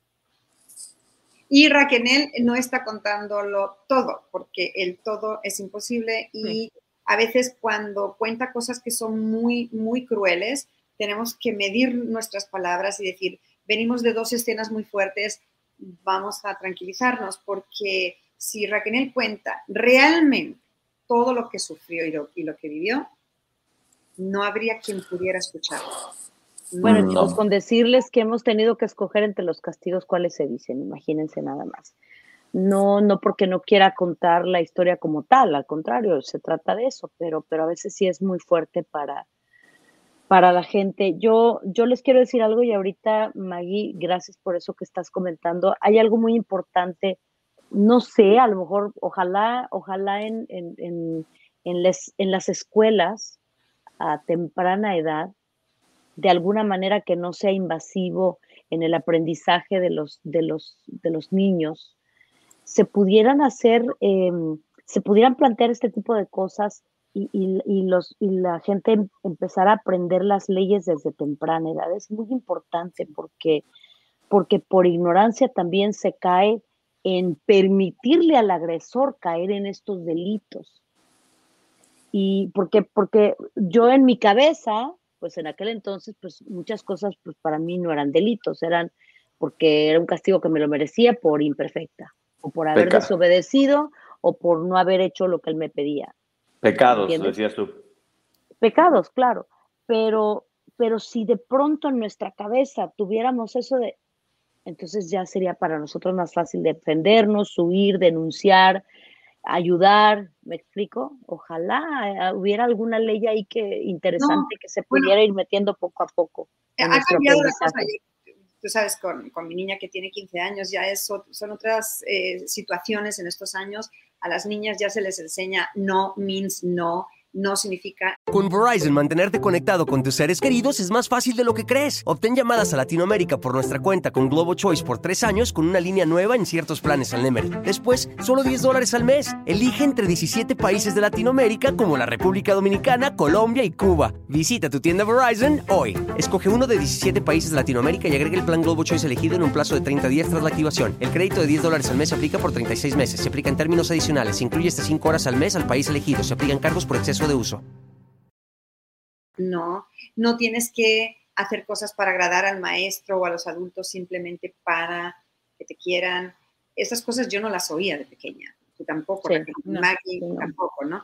Ahora yo creo que con esta nueva generación en las escuelas ya se está hablando más de eso y en las casas.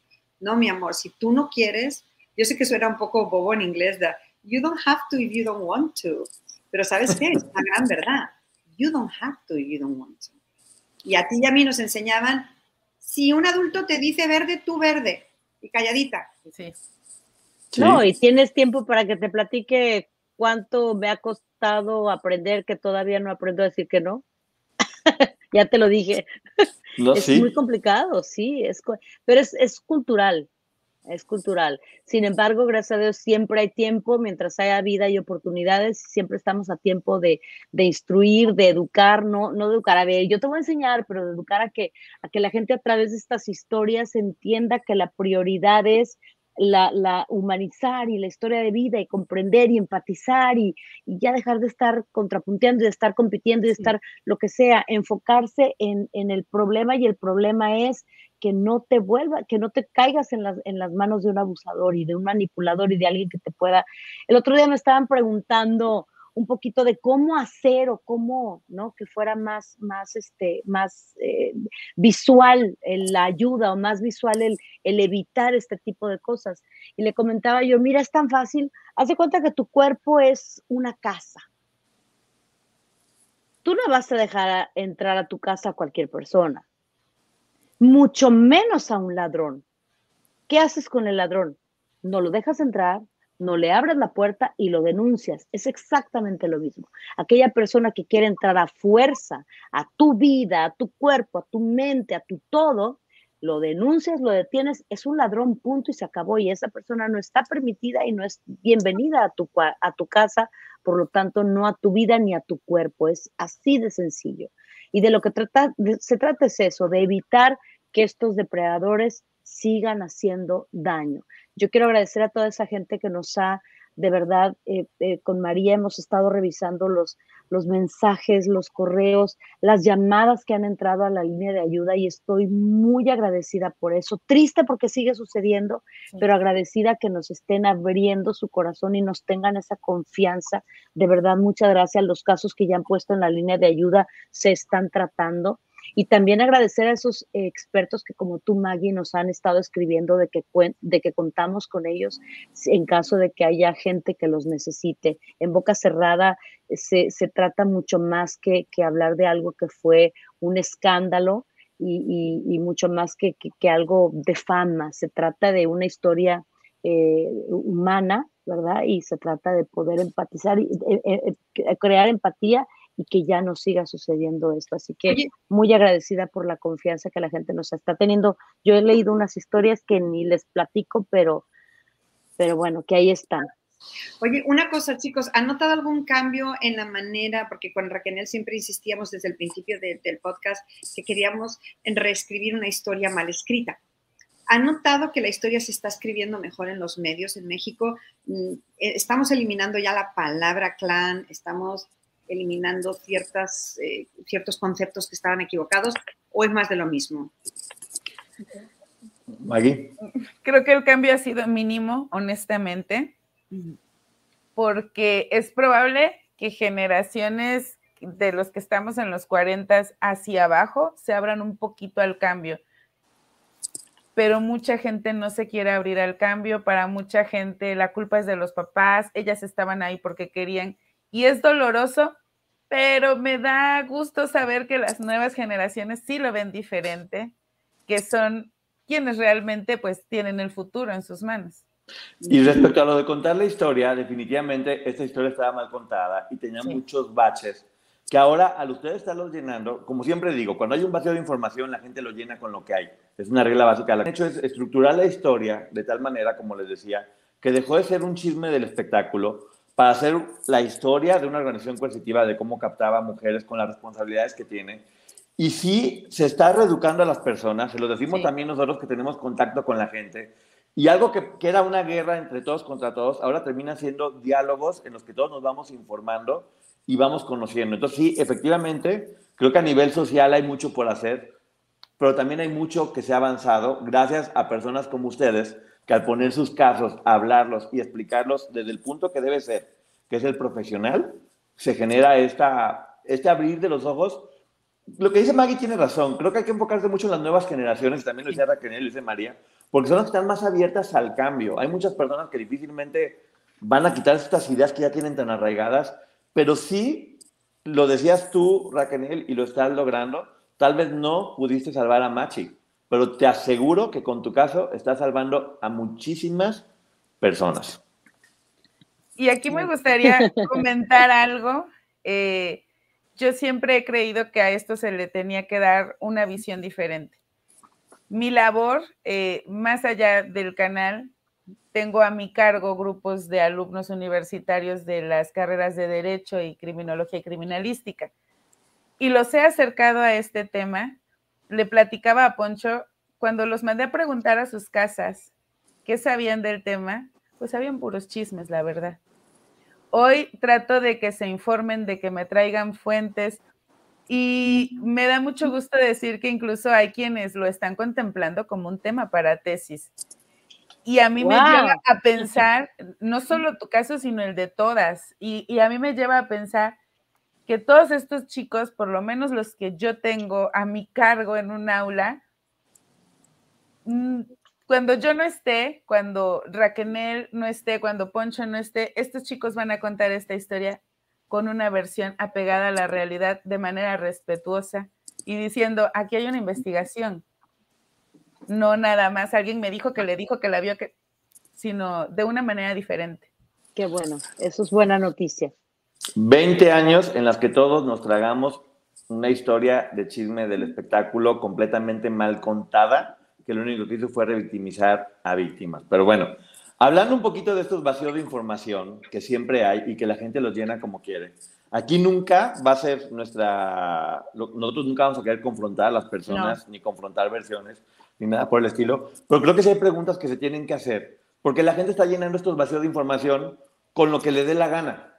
Entonces, por eso es importante este, hablarlo contigo, porque esto no va a ser me refiero a la serie de Gloria que está saliendo en este momento, que no vamos a contrapuntear absolutamente nada, porque como tú dices, las historias no se, contra, no, no, se oponen, se complementan, lo cual estoy de acuerdo.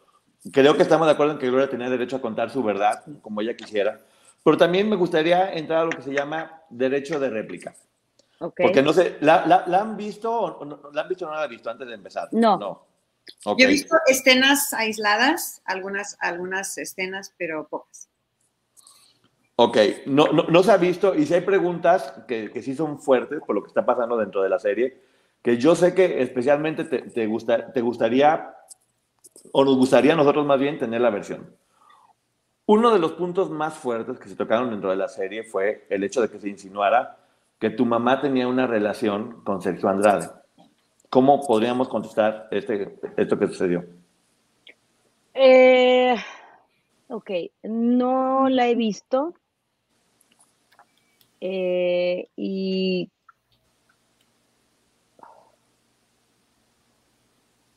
no sé obviamente si dijeron eso o no lo dijeron. Es simplemente, pues, me parece aberrante que metan a una señora como mi mamá para que obviamente eh, puedan, eh, eh, no, sé cuál sea la intención, me parece aberrante, me parece vergonzoso, pero pues lo niego rotundamente.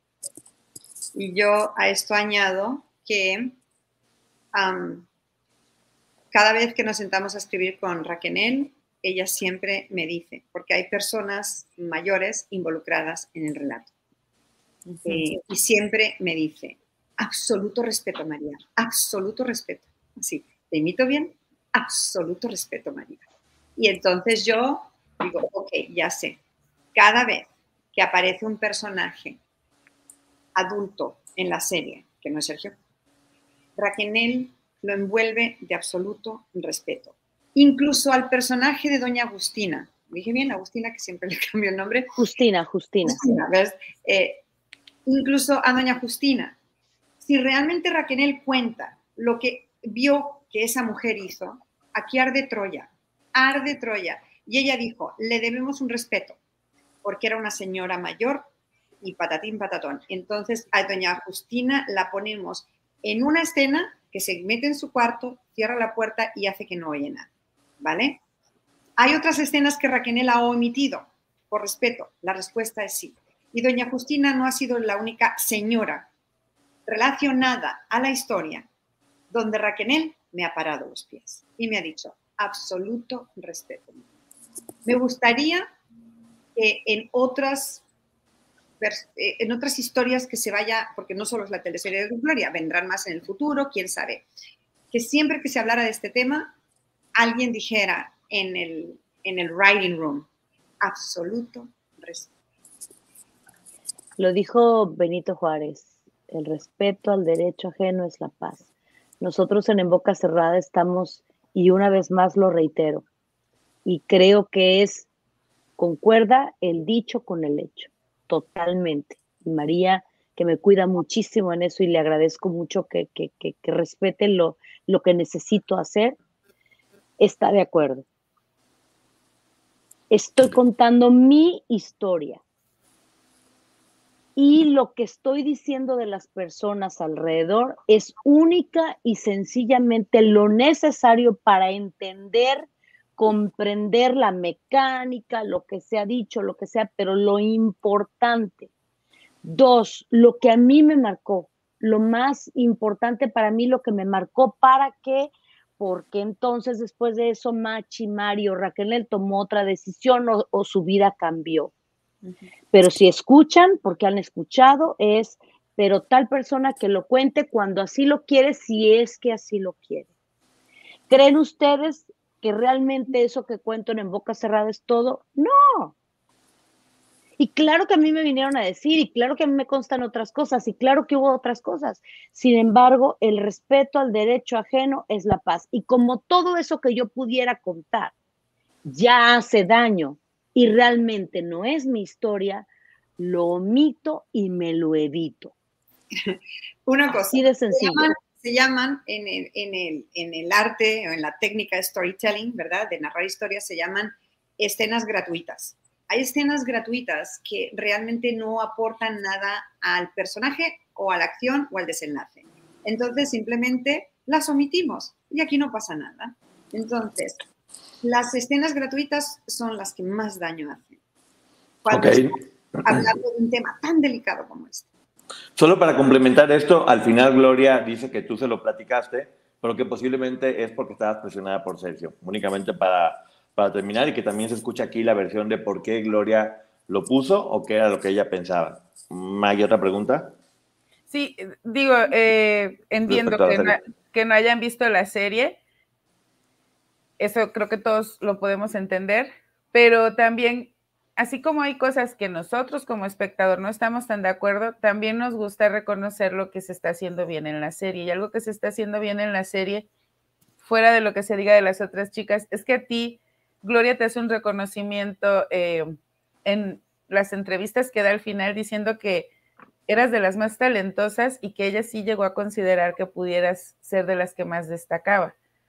Entonces, eh, son esos comentarios en donde nosotros nos damos a la tarea también de ir haciendo las reseñas de, la serie, porque para nosotros es importante que quede claro que todas y cada una tienen derecho a contar su historia. Con lo que no estamos de acuerdo es, justo como dice María, creemos que hay historias innecesarias alrededor que tal vez sí para darle este toque de, de bueno, bioserio, telenovela o lo que sea, pero que probablemente no, era necesario que se pusieran porque ya de por sí creo Gloria Trevi tiene una historia muy importante también que contar y que la íbamos a escuchar.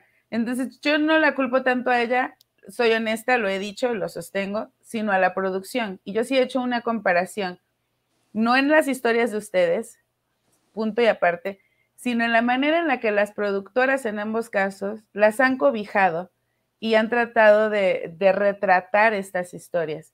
Entonces, eh, a mí me gustaría saber, ¿en algún momento te, darías la oportunidad o se darían la oportunidad, que yo creo que sería primero María y tal vez después Raquel, de ver la serie o de plano no lo van a hacer? Mm.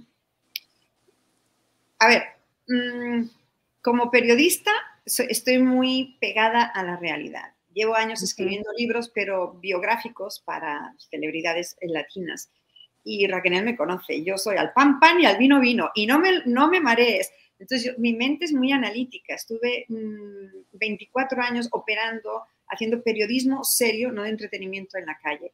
Entonces, nos, el universo nos dio la oportunidad de hacer un podcast antes de una teleserie y ahora entiendo por qué. Sí entiendo claramente por qué y estoy infinitamente agradecida con Pitaya y con Euforia porque nos han dado el espacio a Raquel y a mí de, em, de apegarnos más a los hechos. Toda serie, y yo comprendo que la de Gloria también, tienes que ficcionalizar partes. Es parte del negocio, señores. No es, no es que sean malas o quieran, no. Es que es el, el, el vehículo es así, requiere ficcionalizar ciertas escenas para poder enlazar y, que continúe el contenido, ¿no? El argumento. Vale, qué bueno, Raquel, de verdad, que tú y yo lo hemos dicho esta semana y la pasada, qué bueno que hicimos podcast primero, porque nos hemos podido apegar más a la cronología. Bueno, el podcast es otro animal, ¿no? Entonces, no sé si ahora me gustaría ver la serie, eh, tal vez en el futuro, pero por ahora no, porque estoy yo con todos mis datos y mis fechas y mi investigación y mi research, y estoy en ese mundo y me quiero quedar en ese mundo. No sé si ahora quiero ficcionalizar algo. Y he aprendido una lección, chicos. Uf, ¿os acordáis de mm, Jeffrey Dahmer, el asesino? Todos vimos la serie, wow, wow, wow. Pero luego me he parado a pensar, ¿las familias de las víctimas vieron la serie? ¿Cómo se sintieron cuando ficcionalizaban las escenas de la discoteca? Donde él Con Verizon, mantenerte conectado con tus seres queridos es más fácil de lo que crees. Obtén llamadas a Latinoamérica por nuestra cuenta con Globo Choice por tres años con una línea nueva en ciertos planes al Nemery. Después, solo 10 dólares al mes. Elige entre 17 países de Latinoamérica como la República Dominicana, Colombia y Cuba. Visita tu tienda Verizon hoy. Escoge uno de 17 países de Latinoamérica y agrega el plan Globo Choice elegido en un plazo de 30 días tras la activación. El crédito de 10 dólares al mes se aplica por 36 meses. Se aplica en términos adicionales. Se incluye hasta 5 horas al mes al país elegido. Se aplican cargos por exceso de uso encontró a su hijo y lo mató. Ay, como periodista tengo una lucha interna, es mía. Tal vez algún día vea la serie, ¿ok? No me opongo, pero por ahora mi mente analítica estoy muy metida en, estoy un poco, no me aclaro. Ficcionalizar ciertas partes de algo muy doloroso es muy doloroso. Por eso hablo de derecho de réplica, porque se hacen acusaciones que sí creo que es importante hablarlas sobre todo dentro de este contexto que estamos manejando que tiene que ver con la legalidad y con el respeto. Porque también hay algo que se dice en la serie que, que, sí me gustaría que tú lo comentaras. Dentro de la serie se ve que Sergio te deja de, de tocar o de estar contigo porque te descubre teniendo relaciones en un baño. En, ya sabemos que dentro del podcast se menciona que te dio tal golpiza que tuviste que aceptar que te diste un beso con un músico únicamente por salvarte de la golpiza que te estaba dando. Eh, ¿Qué nos podrías decir al respecto de estas versiones que se manejan? Bueno, en mi podcast lo aclaro perfectamente bien, que con el músico no tuve, pero ni el beso, o sea, para nada. Fue una cosa que me inventé, que salí del, del si se acuerdan, estoy en una llamada telefónica que, que el músico, este, eh, además pobre tipo, o sea, nada que ver. Ay, Dios santo, de verdad ¿Cómo meten gente, eh? Ustedes. Yo no fui. ay, ay, ay. Ay, ay, ay, Ponchote. Yo no fui, te estamos preguntando para que la gente A veces me da pena que la gente. Ay, no, no, no, bueno. Nada que ver con el señor este ni nada. Simplemente que, pues, en ese momento fue como la primera salida, porque a Sergio yo quiero que ustedes entiendan algo y no sé si no quedó claro con, con el podcast. A Sergio era o le aceptas o le aceptas entonces ya también uno de vivir lo mismo, entonces eran discusiones de horas, de horas, pero sí lo hiciste, ¿verdad? No lo hice, pero es que bueno, ya lo hice, entonces lo de inmediato, no sé por qué mi mente en ese momento, sí, acéptale ya, porque yo quería salvarme de otras cosas que no me gustaban y que no estaba yo de acuerdo, que no, me, que no quería ya volver a vivir. Entonces me hizo tan fácil como, bueno, sí, pero en realidad nunca tuve nada que ver con él, nunca, ni con nadie. Yo a Sergio Andrade le fui total y completamente fiel, completamente leal todos esos años. Qué lástima, me hubiera gustado no serlo, te soy honesta. La verdad que sí. No con el músico, mi amor, con todos La banda.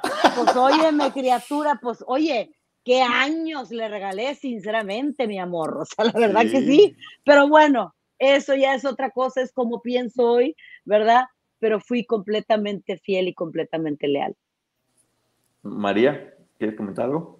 No, yo creo que a Raquel, cuando en los siguientes episodios, que todavía faltan, eh, por publicarse, Raquel admite eh, una relación. Una, una relación varias, sexual. Sí, ahora no me digas. Sí, pero no en aquellos años, no en aquellos años. Lo que voy es. Viene en segunda temporada. Lo, que aprendió, con Raquel es que cuando yo le, le pregunto, lo vamos a hablar así como comadres, pero ¿tuviste rollo con el güey o no tuviste rollo? Ella me dice, sí, tuve rollo. No, no, no siento. Yo creo que si Raquel. No, pero aclara lo del chico, lo del músico, no, eso no. Claro, en el, en, pero de la misma manera, cuando yo le pregunté, ¿te acuerdas con lo del músico? Pero, ¿te besaste o no te besaste? Güey, le estás bajando y tú, no, es que no me besé. A ver, yo creo que Raquel está en un momento de su vida que si se hubiera besado con el músico, hubiera dicho, y me besé con el músico, y luego el otro me cachó, y ahí se me cayó el mundo y me castigó, y durante años me repudió. Realmente, si Raquel hubiera tenido un encuentro mm, eh, romántico o sexual con esta persona, eh, no hubiera pasado nada, tenía 19 años, ¿vale? Eh, no creo que hubiera sido ningún pecado, estaba divorciada. ¿Por qué tiene que ocultar que se metió o no se metió con el músico? me parece una, una, bobada a estas alturas del partido. Y ella me dijo, no, es que no hubo ni beso, que me lo inventé yo para que me dejara en paz. Y entonces me fue peor. ¡Oh, oh my God! Y luego cuando llega la parte donde ella tiene un enamorado, pues me lo cuenta tan tranquila. A lo que voy es, ¿por qué voy a desconfiar de lo que me cuenta Raquel si mm, no la veo tan mojigata? La palabra es mojigata, no la veo tan mojigata. La neta. Eh, sí. Y una cosa, quiero decir, que alguna de las chicas le hubiera puesto cuernos a Sergio. No sé si le puede poner cuernos a un abusador, porque técnicamente... No, no hay forma. Tú. que, em, que alguna de las chicas involucradas hubiera tenido un novio y después otro y después otro. Mira, hay una palabra que me revienta mucho y es la palabra promiscua. Eso es el patriarcado, eso es el machismo. Una mujer puede tener un novio y luego dejarlo y tener otro novio y dejarlo y tener otro novio y no pasa nada. Y eso no es promiscuidad, ¿vale? Eso es porque tiene novios. Igual que un hombre puede tener una novia y luego otra y luego otra. Si una mujer engaña a su marido con otro hombre, tampoco es promiscua, señores. Le puso los cachos y se fue con otro hombre. Pero a estas chicas, además de ser víctimas, ahora me las quieren pintar de promiscuas o, me perdí, pero no lo entiendo. Si Raquel no hubiera tenido relaciones con el muchacho, le hubiera dicho y punto pelota y seguimos la historia y aquí no pasa nada. Igual, igual le hubieran castigado. Mentira, ¿verdad? La iban a castigar. Y ahí es donde nos tenemos que enfocar. Y de hecho, tanto nosotros como el público eh, estamos de acuerdo y dijimos, ojalá hubiera sido verdad. Ay, sí. probablemente este chico estaba más guapo, se hubiera enamorado y se hubiera ido de ahí y no estaríamos contando esta historia. Ojalá hubiera sido verdad y no solo en tu caso, sino en el de todas. Y no, como dice María, no tiene nada de Fíjate que, eh, exacto, no tiene nada de malo. Lo que pasa es que sí cabe recalcar y es importante entendiendo la psicología de cómo se trataba aquella aquella situación en ese, en, en, esa, en, ese, en ese mundo, ¿no? Y cómo era mi manera de ser. Mi manera de ser definitivamente nunca me lo hubiera yo ni permitido, porque, o sea, si por menos me sentía yo eh, pecadora, este, sucia, imposible, incapaz, hoy lo veo de otra manera. Hoy digo, ojalá, no por el chico, no por el músico, pues ojalá yo hubiera sido de una manera tan diferente, pero de entrada te digo que si mi mente hubiera estado capacitada como para algo así, también hubiera estado capacitada para salirse de ahí de otra manera o hacer otro tipo de cosas. ¿eh? Entonces, en realidad, mi mente concuerda en aquel momento con lo que, con mis acciones, y la verdad es que yo vivía para él, y esa es la verdad. O sea, no,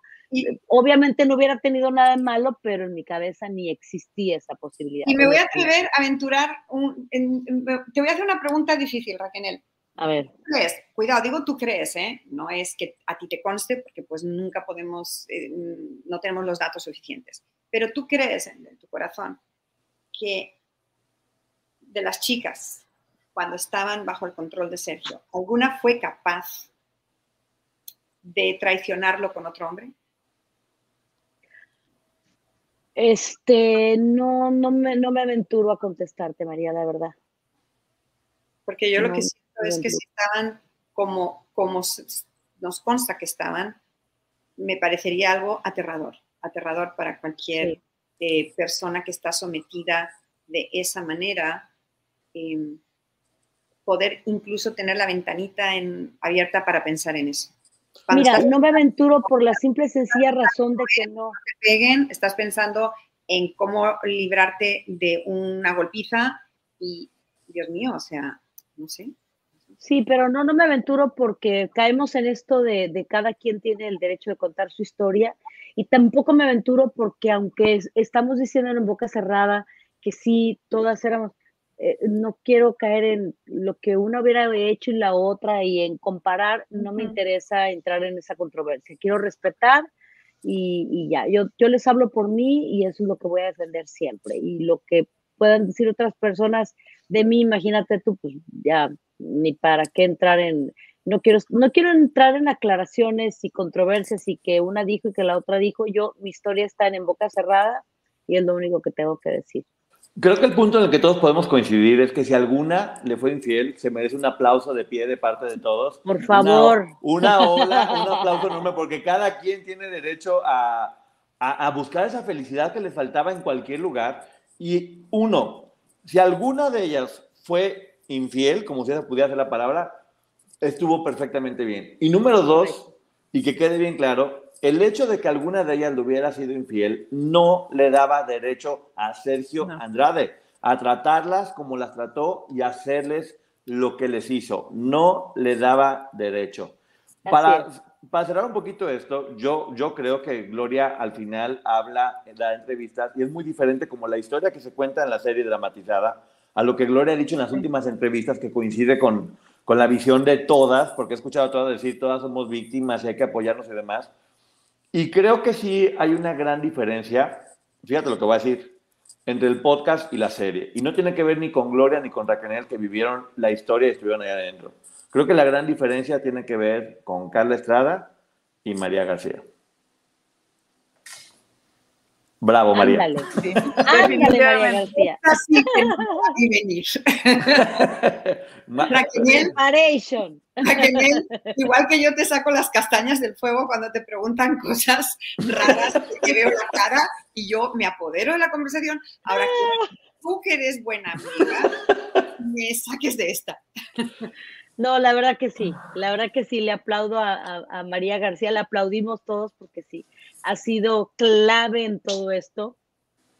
Y ese lado es muy importante. Cuando tienes un lado que te cuida, tú puedes ser misa y querer decir lo que sea, pero, pero que te cuide con ese cariño. Tengo la ventaja yo de que la verdad sí puedo presumir que somos amigas independientemente de, de coproductoras en esto y, y compañeras de micrófono. Te puedo decir que, que cuento con su amistad y sí ella me cuida muchísimo en ese sentido porque, porque a veces uno es, es desafortunado cuando estás en medio de la vorágine, que todo el mundo te dice, que todo el mundo te critica, que te sientes presionada, que qué voy a decir, que lo que, aparte yo soy muy idealista y entonces voy a defender a tal y voy a decir de tal. Entonces ella me ha como, como comprimido y vamos a hacerlo bien, vamos, lo que tú eres, vamos a hacerlo, este, elegantemente, sin dañar, sin hacer, y sí, definitivamente sí se lo, se lo, se lo agradezco muchísimo a María y ella lo sabe. Todos los días yo le digo, amiga, gracias porque has mantenido esto como se debe de haber hecho desde el principio y me ayuda a que no caigamos en manos de, de coproductores o de, o de empresas que nos hagan hacer lo contrario. Y para-. Pero una cosa te diré, eh, teleserie y podcast, no, no puedes comparar una productora de teleserie con una de podcast, sería un poco injusto, eh, Ujú. perdona Poncho, porque el día que, si un día hacemos una teleserie, no sé lo que voy a hacer. Mm, mm, eh, Raquel va a tener que hacer concesiones. eh, las teleseries son muy complicadas, es un, es un sistema muy, muy loco, con mucha gente, eh, no es tan íntimo como un podcast. Raquel y yo nos sentamos con una hoja de papel y un bolígrafo, y, ah, o la computadora, venga, vamos a, a trabajar, ¿no? Eh, una teleserie, como ustedes saben, son hasta 200 personas metiendo cuchara. Entonces, em, no sé, el día que hagamos una teleserie, pues entonces, ahí me preguntas. Ese es, perdón, ese es, el, ese es el comentario que iba a hacer justo antes de que hablaras, que esto no se trata de minimizar. Carla Estrada ha hecho muchísimas telenovelas muy exitosas, muy exitosas, y lo que está haciendo es una telenovela ficcionada con las reglas que tienen las telenovelas, y hay que entenderlo de esta manera. Por eso digo que ¿Para qué me diferencia. preguntas que sí dijo? No, ¿Para bueno, qué me ¿cómo? preguntas tú también? Porque, porque ¿Eh? precisamente por derecho de por derecho de, no, no, por derecho de réplica, aquí justamente María es una periodista que lo ha hecho a lo largo de todo el tiempo y es lo que te digo, el podcast le da, le da un, un- un enfoque diferente que tiene que ver con, con manejarlo como culto, con manejar información, porque el podcast así es y la formación de María es periodística y dentro del periodismo, dentro de este enfoque, el derecho de réplica es una parte importantísima para poder complementar las historias y darle veracidad. Es por eso que hablo de las diferencias y por qué ahora la estamos tratando desde este punto de vista como es el podcast, no como una, una ficción que, que se vale, pero sí son cosas muy diferentes. Por eso digo que no se pueden comparar. y fue la ojalá gran todo hubiera diferencia. sido ficción, mi amor. Ojalá todo hubiera sido ficción también. Además dicen que es Dentro del ojalá. basada en hechos reales, ¿no? Eh, hay, hay- hay diferentes géneros en, en lo que son las teleseries. Eh, están las biopics, están las, Ujú. eh, mm, ¿cómo se dice? basado en hechos reales, eso no significa que todos los hechos sean reales, cuidado, es basado en... Sí, basado. Y, nada criticable, ¿eh? es, es, cualquier manera de contar tu historia es válida, puede ser una canción, puede ser en un libro, en una teleserie, puede ser en un podcast. no creo que tengamos que criticar eso, eh, son diferentes vehículos y tenemos que entenderlos como lo que son.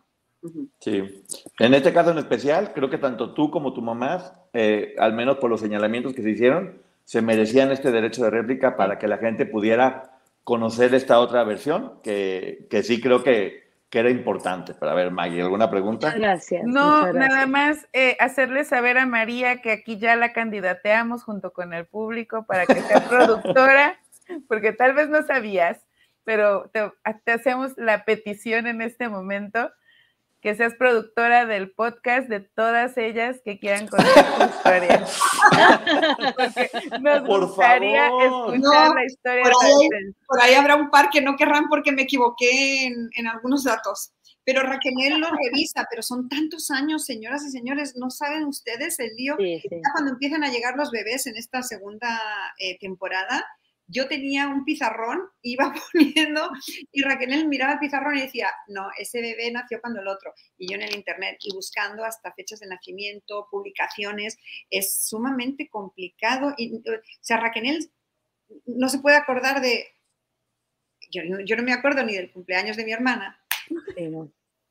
A ver. No, lo que pasa es que lo, que le digo a María, por eso la, la, que qué bueno que mencionas eso, por eso yo le digo, investiga tú tú eres la periodista, por favor ayúdame con eso. ¿Por qué?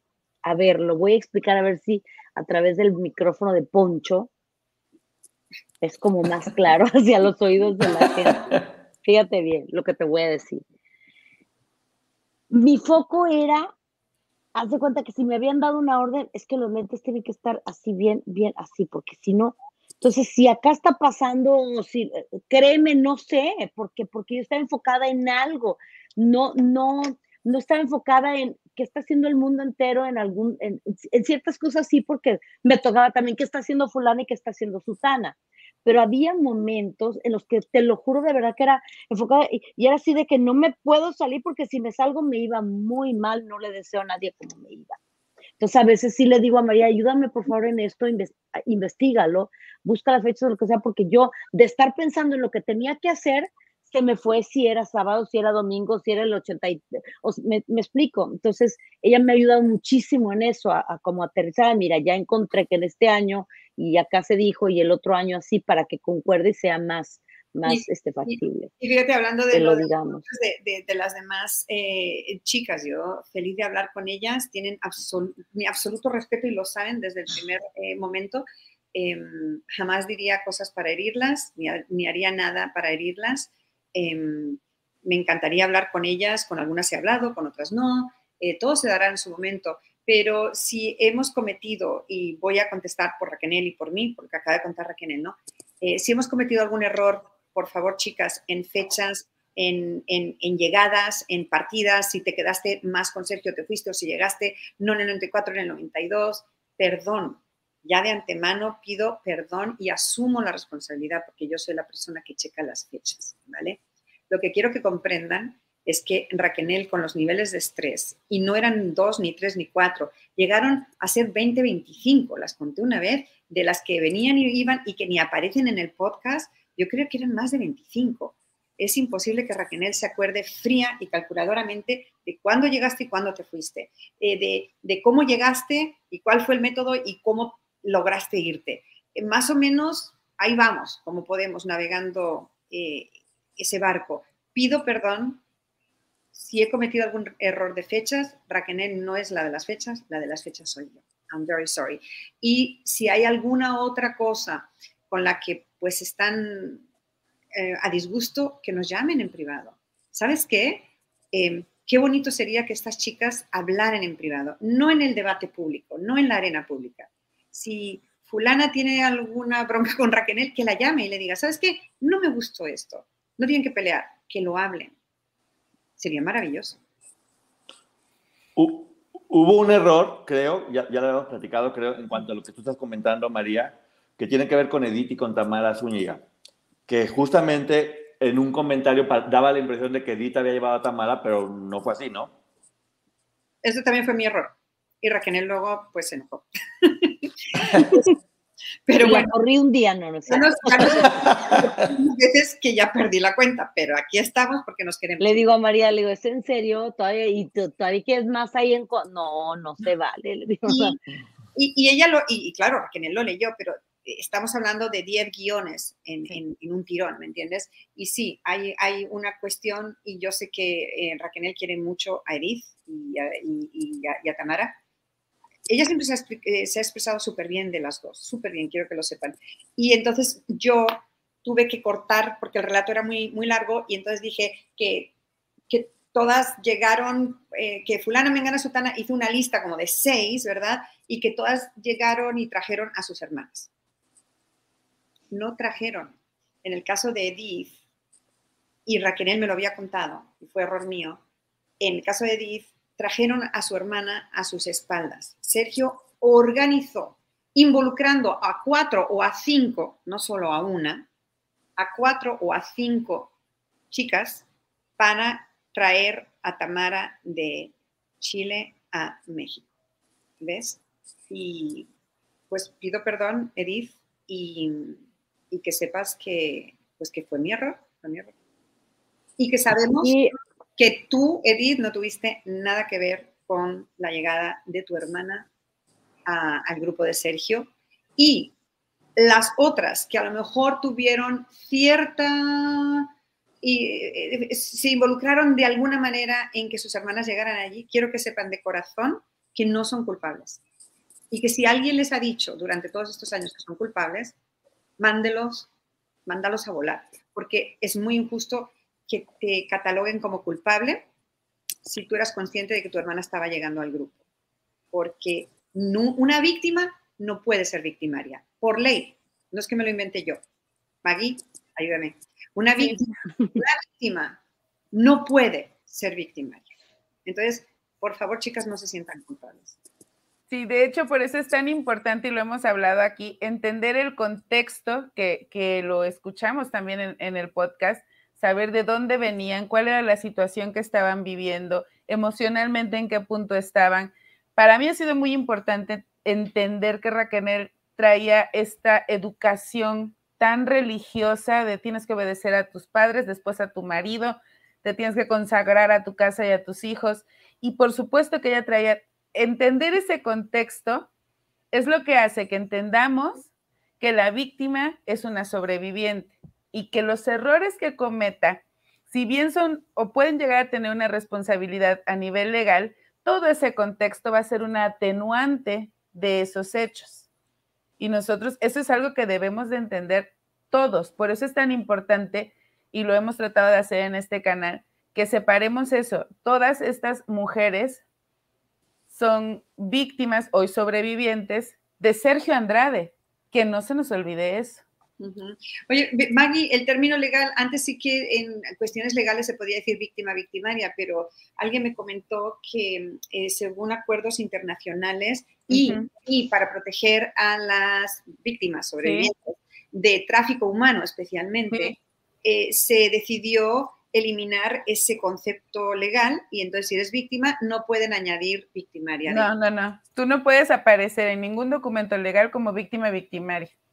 Gracias. Por eso se hace la diferencia y se tiene que entender que eres una víctima responsable de algunos hechos, no culpable, porque se tiene que, determinar si actuaste bajo coacción, amenaza, alienación que evidentemente todas ustedes así lo hacían, porque seguían instrucciones de este tipo y lo, hemos comentado aquí. Cuando él les daba una orden, yo ni siquiera me atrevo a pensar que dudaran hacerla, porque sabían cuál era la consecuencia y por puro instinto de sobrevivencia, yo también lo hubiera hecho. Ahora, a mí me gustaría pedir a la gente que se informe y que se escuchen este podcast y todo, toda la información que hay, porque créanme que una vez que uno escucha todas estas historias y las entiendes, no hay manera de responsabilizar o de juzgar a ninguna de ellas. Todo tiene que ver, por eso es bien importante esto que están haciendo ustedes y muchas, de muchas maneras diferentes, porque esta información nos está reeducando para que podamos no ser injustas y revictimizar a todas ellas, porque volvemos a repetir. Vean el capítulo 3, donde está este especialista en organizaciones coercitivas ocultos, que nos muestra perfectamente bien cómo ellas no tenían otra alternativa.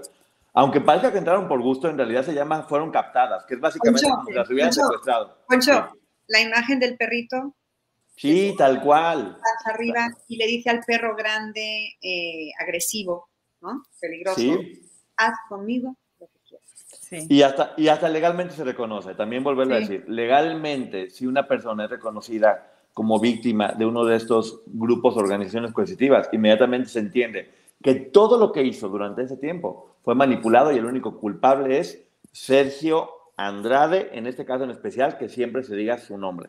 Así, Así que es. Fíjate, no, chicos, no hay que estoy- culparlas. Estoy pensando rápido.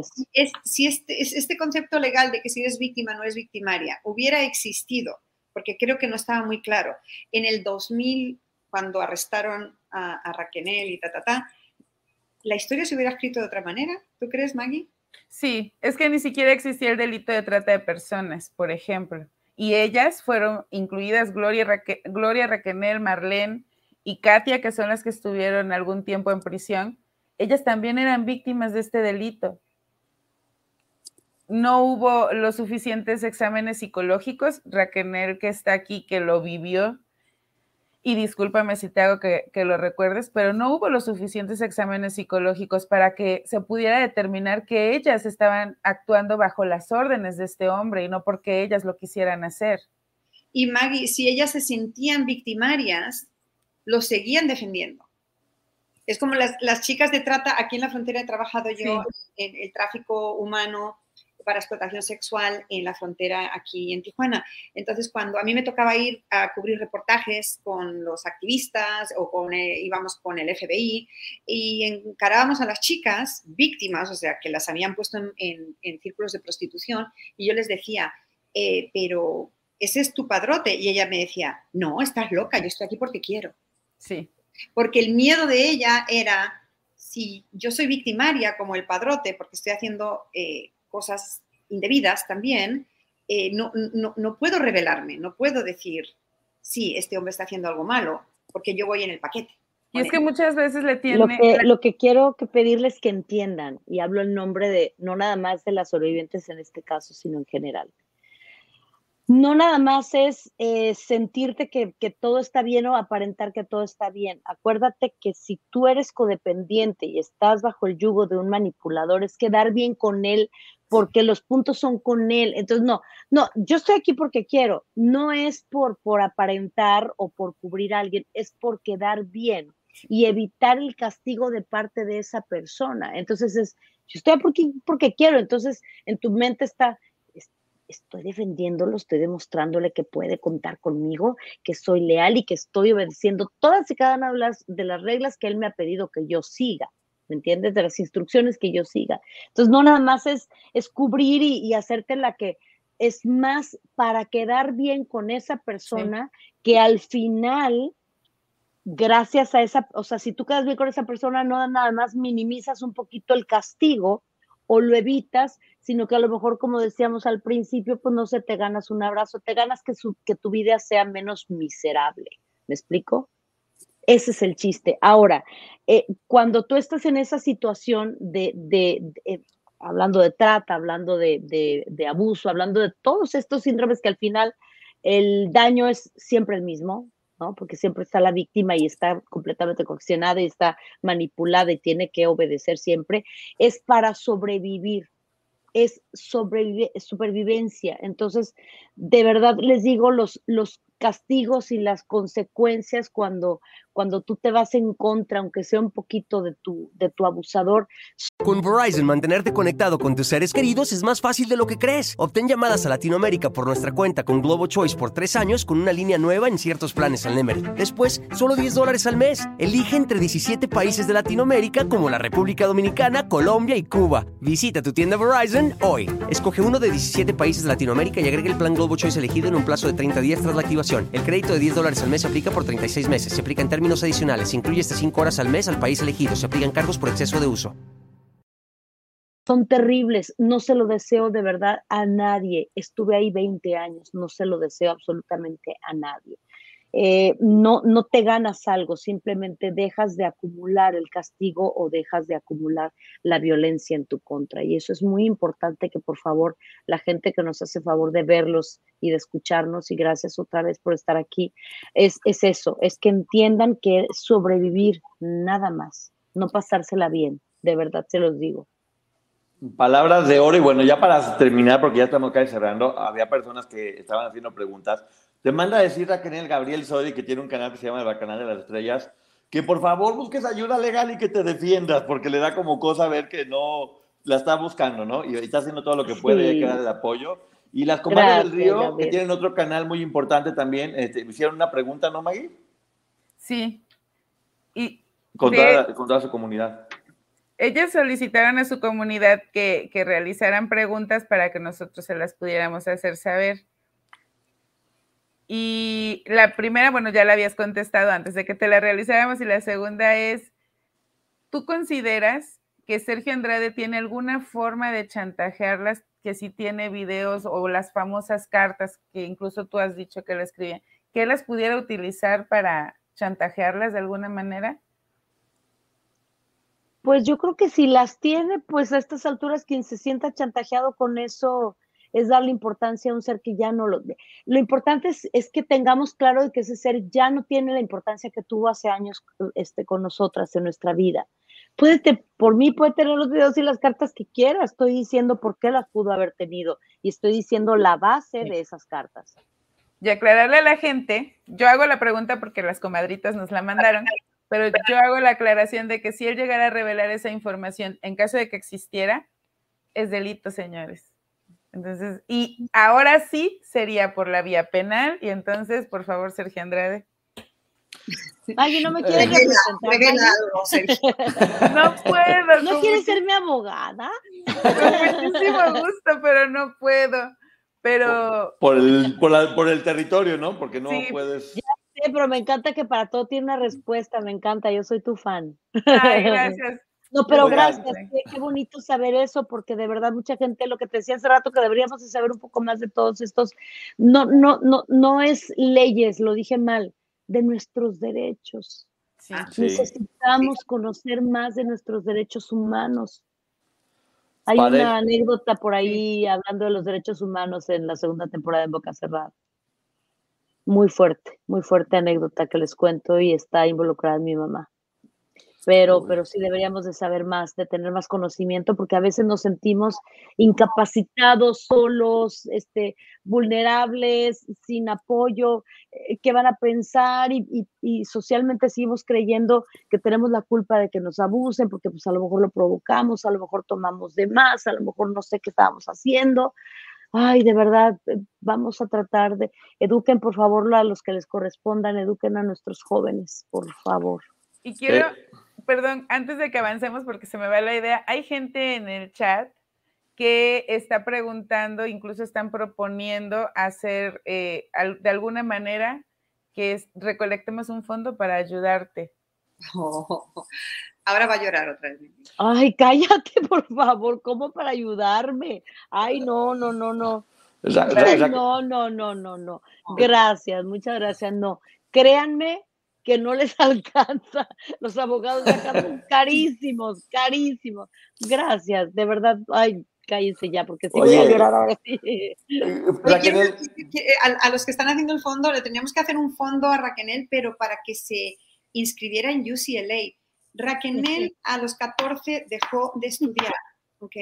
Desde los 14 no ha pisado un aula. Raquel habla un inglés perfecto, un portugués perfecto, escribe un español que me corrige a mí, me corrige a mí la ortografía. Eh, Raquel, eh, si, no me funciona el wifi, ella agarra la lee las instrucciones y en 30 segundos me lo arregla. A lo que voy es, eh, tiene, no quiero ya ponerte así de Santa Raquel, pero creo que tienes un, IQ un poquito por encima de la media. No eres una superdotada, la neta, pero estás por encima de la media. Eres muy inteligente, tienes una capacidad de comprensión eh, muy grande. eh, de comunicación, eres una gran comunicadora, eh, eres, tienes una mente estructurada y yo creo que si tú, como has estado estos meses aprendiendo sobre leyes, te vas a defender mejor que nadie. Tengo mucha fe en ti. Tengo mucha fe en ti. Eres, eh, te he visto pasar noches enterrada la cabeza en documentos legales y veo cómo estás aprendiendo. Es, es increíble. El fondo amigos, lo tenemos que hacer para poner a esta mujer en UCLA o en Stanford. Oye, pero hay, hay, algo que me llama muchísimo la atención y es que Raquel dijo, no les alcanza, los abogados cobran carísimo. Creo, Raquel, que no has cuantificado el cariño de la gente.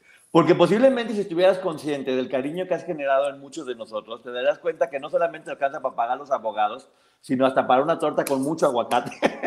¡Ay, tan bello! y un ah, viaje y más cosas. Gracias ¿Eh? llorar ahora sí. Es verdad, Raquel, toma conciencia de eso. Lo hemos visto en muchos comentarios. Lo que tú generaste contando tu historia con tanta verdad, apoyada por María, ha generado esto.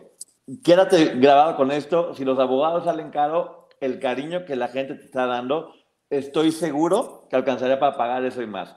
Te por vas a lograr. Gracias. Sí, por otro lado, para terminar, y, y parafraseando a Gloria Trevi, Gloria Trevi pide que no se comparen las entrevistas de ahora con lo que hablaron hace 20 años, cuando estaban captadas, cuando tenían una mentalidad diferente y que afortunadamente piensan distinto. Es, bueno decirlo, escuchen lo que ahora están diciendo todas, escuchen la versión que ahora tiene Raquel, en especial en este caso, cuando pudo entender lo que le pasó, cuando, cuando pudo después liberarse de muchas cosas, cuando tuvo el valor de hacerlo, cuando encontró la persona indicada y cuando empezó, encontró el medio indicado. ¿Algo que quieran decir antes de despedirnos? Al respecto de lo que acabas de decir, sí quiero decir algo. Sí, sí quiero decir algo. Eh, sin embargo, yo mentí y mi vida fue un martirio.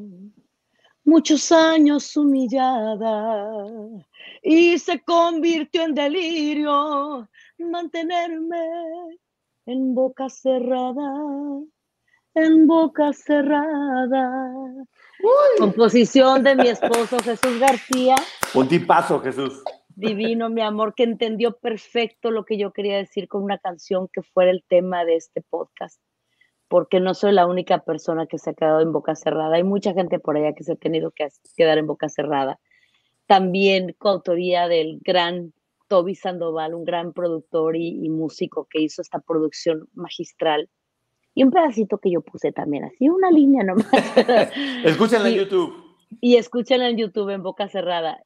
Así es, este, es así, es así, somos seres humanos imperfectos, pero se vale. Gracias por este tiempo, dos horas que se me fueron como dos minutos. Y, de verdad, este Ponchote, una, una maravilla lo que haces con nosotros, cómo has transformado estas cómo has dado, cómo has interpretado nuestro podcast. Te agradecemos muchísimo, de verdad, y lo digo de parte de las dos, porque, porque ha sido una lucecita en ese camino que luego puede ser un poquito oscuro y gracias de verdad porque tienes un corazón muy padre y eres muy talentoso. Ah, felicidades por ese 30 lugares que vas a subir. Yo sé que vas a subir. Ya voy, en el 14, ya voy en el 14. Y, el primero. y yo quiero, y yo, quiero agradecer a, Maggie. ¿Eh? Yo quiero agradecer a Maggie porque Maggie siempre da el contrapunto. No me interrumpas, María. ya le iba a, ya le iba a decir a Maggie también. Luego dicen, luego dicen, no le agradeció a Maggie, nomás a Ponchot.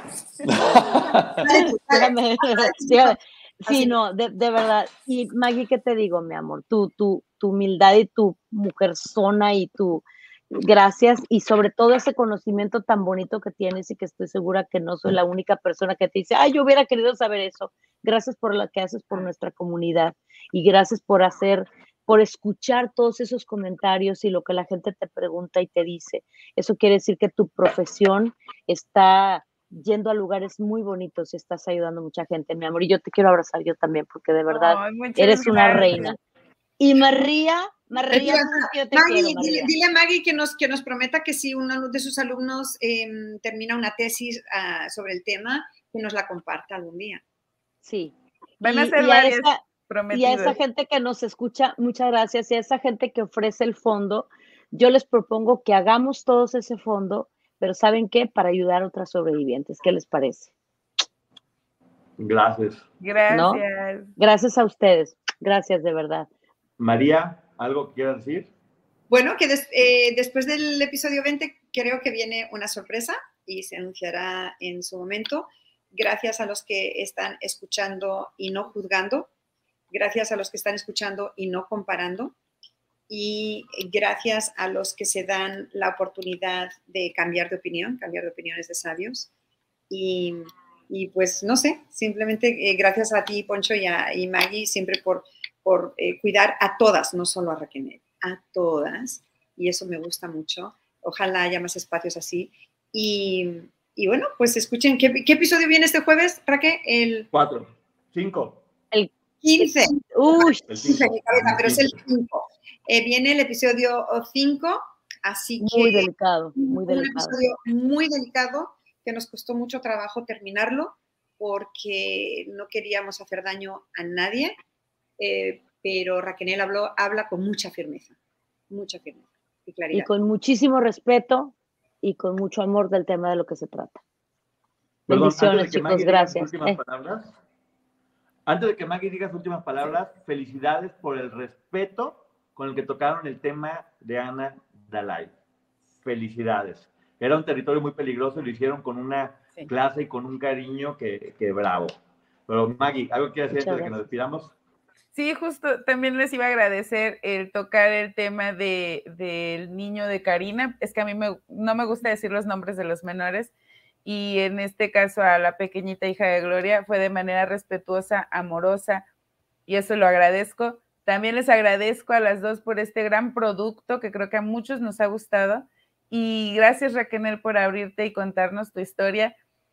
Y se llama En Boca Cerrada y con la boca cerrada nos dejaste a muchos y tragándonos nuestras palabras, pero se siente bien saber la verdad. Qué hermoso lo hiciste. Eres una reina, yo soy tu fan. Gracias a Gracias. ustedes, mi amor. Gracias a todos. Muchas gracias. En Bueno, boca cerrada gracias. en todas las plataformas Perdón, perdón que plataformas interrumpa, la gente está pidiendo que te despidas cantando. Ah, es momento de hablar. Sé que quieren oír. Hoy les vengo a contar todo lo que viví en boca cerrada. Muchas gracias. Gracias. Buenas noches, gracias. Gracias, nos vemos. Chao, Bye. chao. Bye. Bye. Deja que esto se cierre. Porque sigue en vivo, Maggie. ¿Cómo ves? Sí. La computadora se está nerviosa. poniendo loca. Pero bueno, estamos en vivo en lo que la computadora decide aquí cerrar, que no, no ha podido cerrar. ¿Algo que quieras decir, Maggie, antes de que esto se apague? Gracias a todos por haber estado aquí. Gracias porque la mayoría son personas sumamente inteligentes y respetuosas y eso se agradece. Dos, tres por ahí, pero que ya sabemos que no son de este canal. Start clean with Clorox because Clorox delivers a powerful clean every time. Because messes happen. Because Hey, listen. Remember how you told me to toss those takeout containers before we left for vacation? And you were like, I'm serious. If that leaks over the counter, it'll be a slimy abomination by the time I get back. And I was like, yeah, yeah, yeah, of course. Don't worry about it. I won't forget. well, Ooh, yeah, that happens. So start clean with Clorox. Use Clorox products as directed. Rinse after use if in contact with food surface. Con Verizon, mantenerte conectado con tus seres queridos es más fácil de lo que crees. Obtén llamadas a Latinoamérica por nuestra cuenta con Globo Choice por tres años con una línea nueva en ciertos planes al Nemery. Después, solo 10 dólares al mes. Elige entre 17 países de Latinoamérica como la República Dominicana, Colombia y Cuba. Visita tu tienda Verizon hoy. Escoge uno de 17 países de Latinoamérica y agrega el plan Globo Choice elegido en un plazo de 30 días tras la activación. El crédito de 10 dólares al mes se aplica por 36 meses. Se aplica en términos adicionales. Se incluye hasta 5 horas al mes al país elegido. Se aplican cargos por exceso de uso.